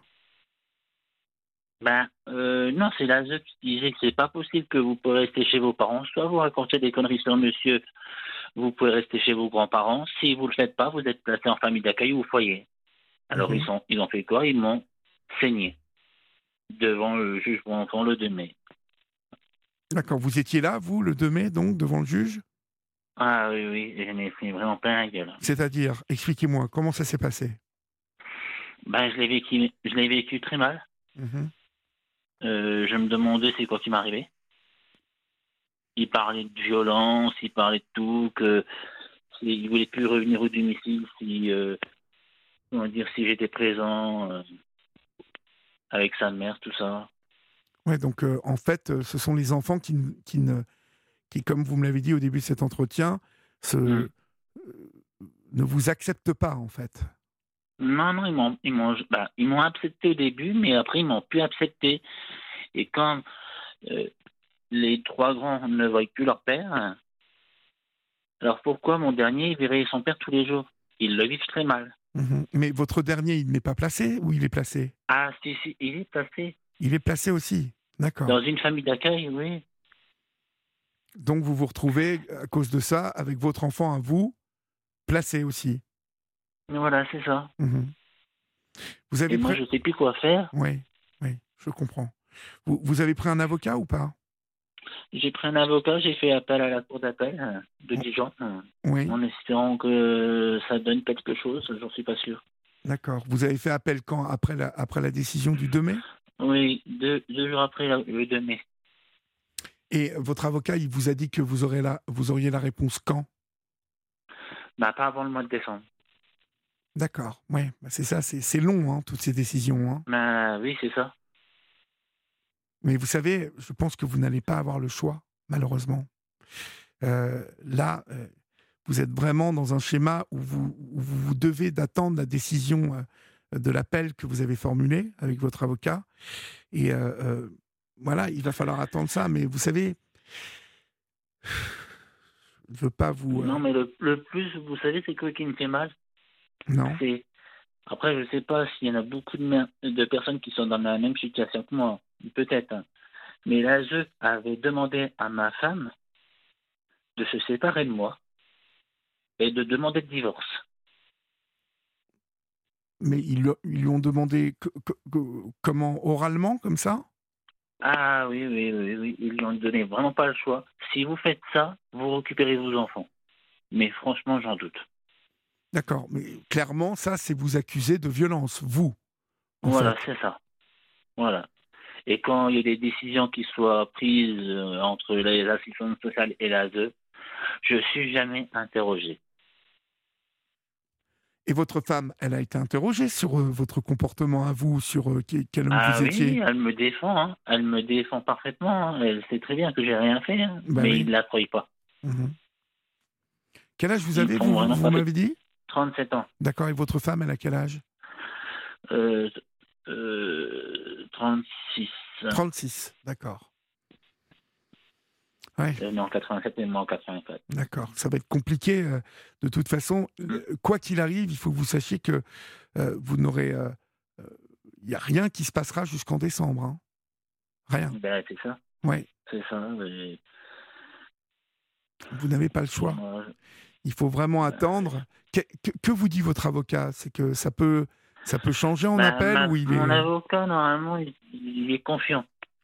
Mais, vous savez, quand la, semaine dernière, la, la- euh, non, c'est la, oui, la ZE disait qu'elle allait faire un mauvais compte rendu en cours au juge. Elle fait que ça. Dites donc, ils en ont après vous, là. hein. Comment ça se fait, ça? Hum, hum, je sais pas. Ça, ça s'est mal Je passé entre vous et eux? Est-ce que vous avez eu des mots Non. avec eux? Non, non, non. Non, j'ai toujours voulu bien travailler avec eux, euh, comme, euh, comme tout le monde. bon. Mais je sais plus quoi dire, quoi Ouais, faire. ouais. Plus je dis quelque chose, plus j'aggrave mon cas. Et si je dis rien, c'est pareil. Alors, Oui. Ben, ça, c'est quelque chose que j'ai déjà malheureusement entendu euh, plus d'une fois. On a vraiment l'impression d'être totalement impuissant quand on est dans cette situation. Vous l'avez parfaitement résumé. hein. Si j'en dis trop, euh, Ah. ça, joue contre moi. Et si je n'en dis pas du tout, euh, j'ai l'impression que ça joue contre moi. C'est pareil. ben voilà, c'est ça. J'ai pas une baguette magique pour résoudre tous les problèmes euh, comme ça. Mhm. Et vous êtes, entou- vous êtes entouré un petit peu, Jérémy? Vous avez vos parents ou des, des frères et sœurs, des amis? Euh, j'ai ma mère, ma soeur, mais j'ai perdu euh, la plupart tout le nombre de ma famille. D'accord, mais est-ce qu'elles ont témoigné pour vous? Est-ce qu'elles ont été amenées à, à ah témoigner? oui, oui. Oui, Ah oui, oui. Oui, oui. pour, euh, pour dire que mais vous n'étiez pas du tout violent plainte contre l'ASE, mais c'est pas possible. Alors, je... je sais pas quoi faire. Ouais. vous, vous avez cherché à porter plainte contre l'ASE Ah oui, ils m'ont dit que c'était du civil et je pouvais pas le faire. D'accord. Mais je pouvais pas les laisser euh, s'en sortir comme ça. euh. C'est-à-dire que pour vous, clairement, aujourd'hui, l'ASE euh, raconte des mensonges à votre égard. Voilà, c'est ça. Il croyait qu'un père de famille ne saurait pas s'occuper d'un enfant comme une mère. Mhm. Bah, en même temps, vous vous en occupez tous les deux de cet enfant, votre femme Ben et vous. voilà, c'est ça, je suis toujours occupé de mon enfant. Qu'est-ce que vous faites comme travail, vous, Jérémy? Ben là, actuellement, je suis au chômage. D'accord, mais autrement, vous faites quoi? Euh, J'étais, je tenais une épicerie, D'accord mais c'était en 2021 et vu que ça n'a pas fonctionné, je l'ai fermé. D'accord. Donc, depuis, vous cherchez du travail. Oui, Vous cherchez du travail dans quoi? Oh, dans tout, mais je sais pas vraiment dans, dans quoi exactement. Mhm. et, et vous m'avez dit que vous étiez dans quelle région? Dans le 52. Dans le 52, d'accord. Il n'y a, y a- il y a pas de- il y a pas beaucoup de travail là-bas dans le 52 Non, euh, Non? la plupart tout ferme. Après, ça peut ouvrir, mais C'est le nord, hein, le 52. non, la Haute-Marne. La Haute-Marne. Donnez-moi le. Parce que je vois pas. euh, la Haute-Marne, c'est quelle, quelle, quelle grande ville il y a là-bas? Euh, euh, de toute façon, c'est entre Troyes et, et Nancy, Entre Troyes et Nancy, d'accord, ok. ok. si vous connaissez à peu près. Ouais, et il y a beaucoup de choses qui ferment là-bas dans le coin alors? Oui. Mhm. C'est Chaumont, le chef-lieu, dit Florian. Eh ben, je suis à, à Chaumont, à 73 km, D'accord. Vous êtes en à... D'accord. Et vous êtes plutôt en campagne ou vous êtes euh, en ville? Un an en ville. D'accord. Il n'y a En pas du tout de boulot en fait? Bah, c'est pas terrible, c'est Mhm. plutôt des boîtes d'intérim euh, Mhm. ou soit des CDD. J'ai cherché, mais j'ai pas vraiment trouvé. Et est-ce que vous pensez que trouver du boulot, ça arrangerait votre situation? Pas sûr, honnêtement. Quand ma femme a travaillé chez Adapt Service, euh, c'était en 2022, ils l'ont forcé à démissionner. Est-ce que ça va servir à quelque chose? Ils l'ont forcé, sais pas. ils l'ont forcé à démissionner. Pourquoi? Ben, ils disaient qu'un père de famille ne saurait pas s'occuper de ses enfants. Alors, ils ont demandé euh, Qu'elle de soit à la maison? Voilà. Bah, Dites donc, vous avez affaire à des gens qui sont quand même euh, assez incroyables. Non, mais- Enfin, euh, Non, non, mais c'est pire que ça. C'est pire que ça. Ils ont même pas, même pas de cœur, ces gens-là. bah, C'est-à-dire que si on demande à votre femme de vous quitter, que vous n'avez pas de travail, qu'on lui demande de quitter son travail pour s'occuper de ses enfants, euh, parce qu'un père ne peut pas s'occuper de ses enfants, euh, tout ça, vous l'avez entendu de vos propres oreilles? Oui, oui. Et est-ce qu'il y a eu des visites chez vous de- de- d'éducateurs de, l'ASE qui sont venus voir comment les enfants euh, vivaient chez Comme ils vous? vivaient dans au domicile, oui. Oui? Et alors, Oui, qu'est-ce oui. qu'il en est ressorti comme rapport de ça? Ben, de toute façon, il n'y avait rien à nous reprocher. hein. C'était propre, machin, mais Oui. d'après eux, c'est pas assez propre. D'après eux, c'est pas assez propre. Vous habitez quel style de Non. domicile? En maison. Dans une maison. Une petite maison à vous, donc. ah, ouais, c'est 139 mètres carrés, mais le problème, moi, j'ai des chats. J'ai Oui. trois chats. Oui. Ils ont entre euh, 15 et 19 ans. Et déjà, les animaux, ils n'acceptent pas. Mais ils n'ont pas à, à accepter ou, ou non des animaux. Ça- Enfin, faut que vous compreniez bien ça. Ah, ils, ils veulent aucun animal au domicile. Ça, ils vous l'ont signifié. On ne veut Ah, aucun oui. animal au, au domicile. Ah oui, oui, ils disent que les animaux, c'est sale, machin. Première nouvelle. Ça Oui. commence à. Oui, oui. Et Ça- après, on s'étonne qu'il y a beaucoup d'abandon d'animaux, oui, ça je Oui. le confirme. Mhm. C'est-à-dire qu'on vous, vous a demandé quoi alors. On vous a demandé de les tuer ou de les abandonner, vos animaux? Qu'est-ce qu'on. Les abandonner, les foutre dehors. C'était une dame ou un monsieur de, de, de l'ASE Euh, c'est une dame. Mhm. Et le CEDAP, c'était que des dames. Ils étaient trois. Et vous aviez, la- et vous aviez l'impression qu'il vous a, enfin, qu'elle vous avait dans le collimateur, quoi. Oui. Vous, vous êtes bien comporté avec elle ou, ou- ou à un moment vous vous Ah, êtes bah oui, énervé je suis bien com- Ah non, non, je, je suis bien confortable avec eux. Il n'y avait pas de souci. hein. Aucun souci, d'accord. C'était plutôt de mon intérêt. hein. Oui, bah, bien évidemment, c'est ce que j'allais vous dire. Il faut vraiment, vraiment, vraiment euh, rester calme. hein. Euh, de toute façon, comme je vous l'ai dit, jusqu'au mois de décembre, euh, rien ne bougera malheureusement. hein. Euh, il faut vraiment que vous, vous- ça, vraiment, il faut que vous mettiez ça que vous compreniez Mais ça. vous savez, moi, je vais vous dire une chose. L'avocat était confiant dans le sens qu'il parlait que du mal sur moi au jugement, mais en bien, ils en ont jamais parlé. Entre les enfants, comment ils se comportent, ben, comment dire, euh, s'ils avaient des très bonnes notes, euh, ils n'ont jamais redoublé, euh, et quand ils les ont pris le 2 mai, ils auraient pu faire une expertise médicale, Oui. comme ils le disent que je les ai maltraités. Il n'y a ri- jamais rien eu qui a été fait. Rien.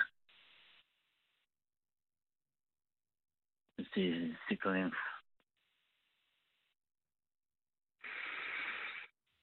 Et vous savez, ça me bouffe tellement. Oui. Non, mais je, je comprends que vous soyez euh, affecté. Et, euh, et généralement, en plus, quand on traverse. du surmenage, mais lorsqu'on traverse des- femme, elle, elle part en dépression à cause de ça. Oui. Bon, mais euh, le, le conseil que je vous donne, hein, euh, Mm. Jérémy, c'est vraiment de rester calme et de rester euh, tranquille euh, jusque Oui, mais moi, le, résultat. chose, que hein. l'ASE, ils m'ont déjà poussé au suicide quand même. Mhm. Mais, ok, ça, j'ai bien compris. Mais en attendant, euh, vraiment, ce que je vous demande, c'est d'attendre euh, le résultat de décembre, auquel cas vous, vous nous rappellerez à ce moment-là. Euh, restez proche de votre avocat et, surtout, attendez cette décision et faites bien ce que votre avocat vous dit.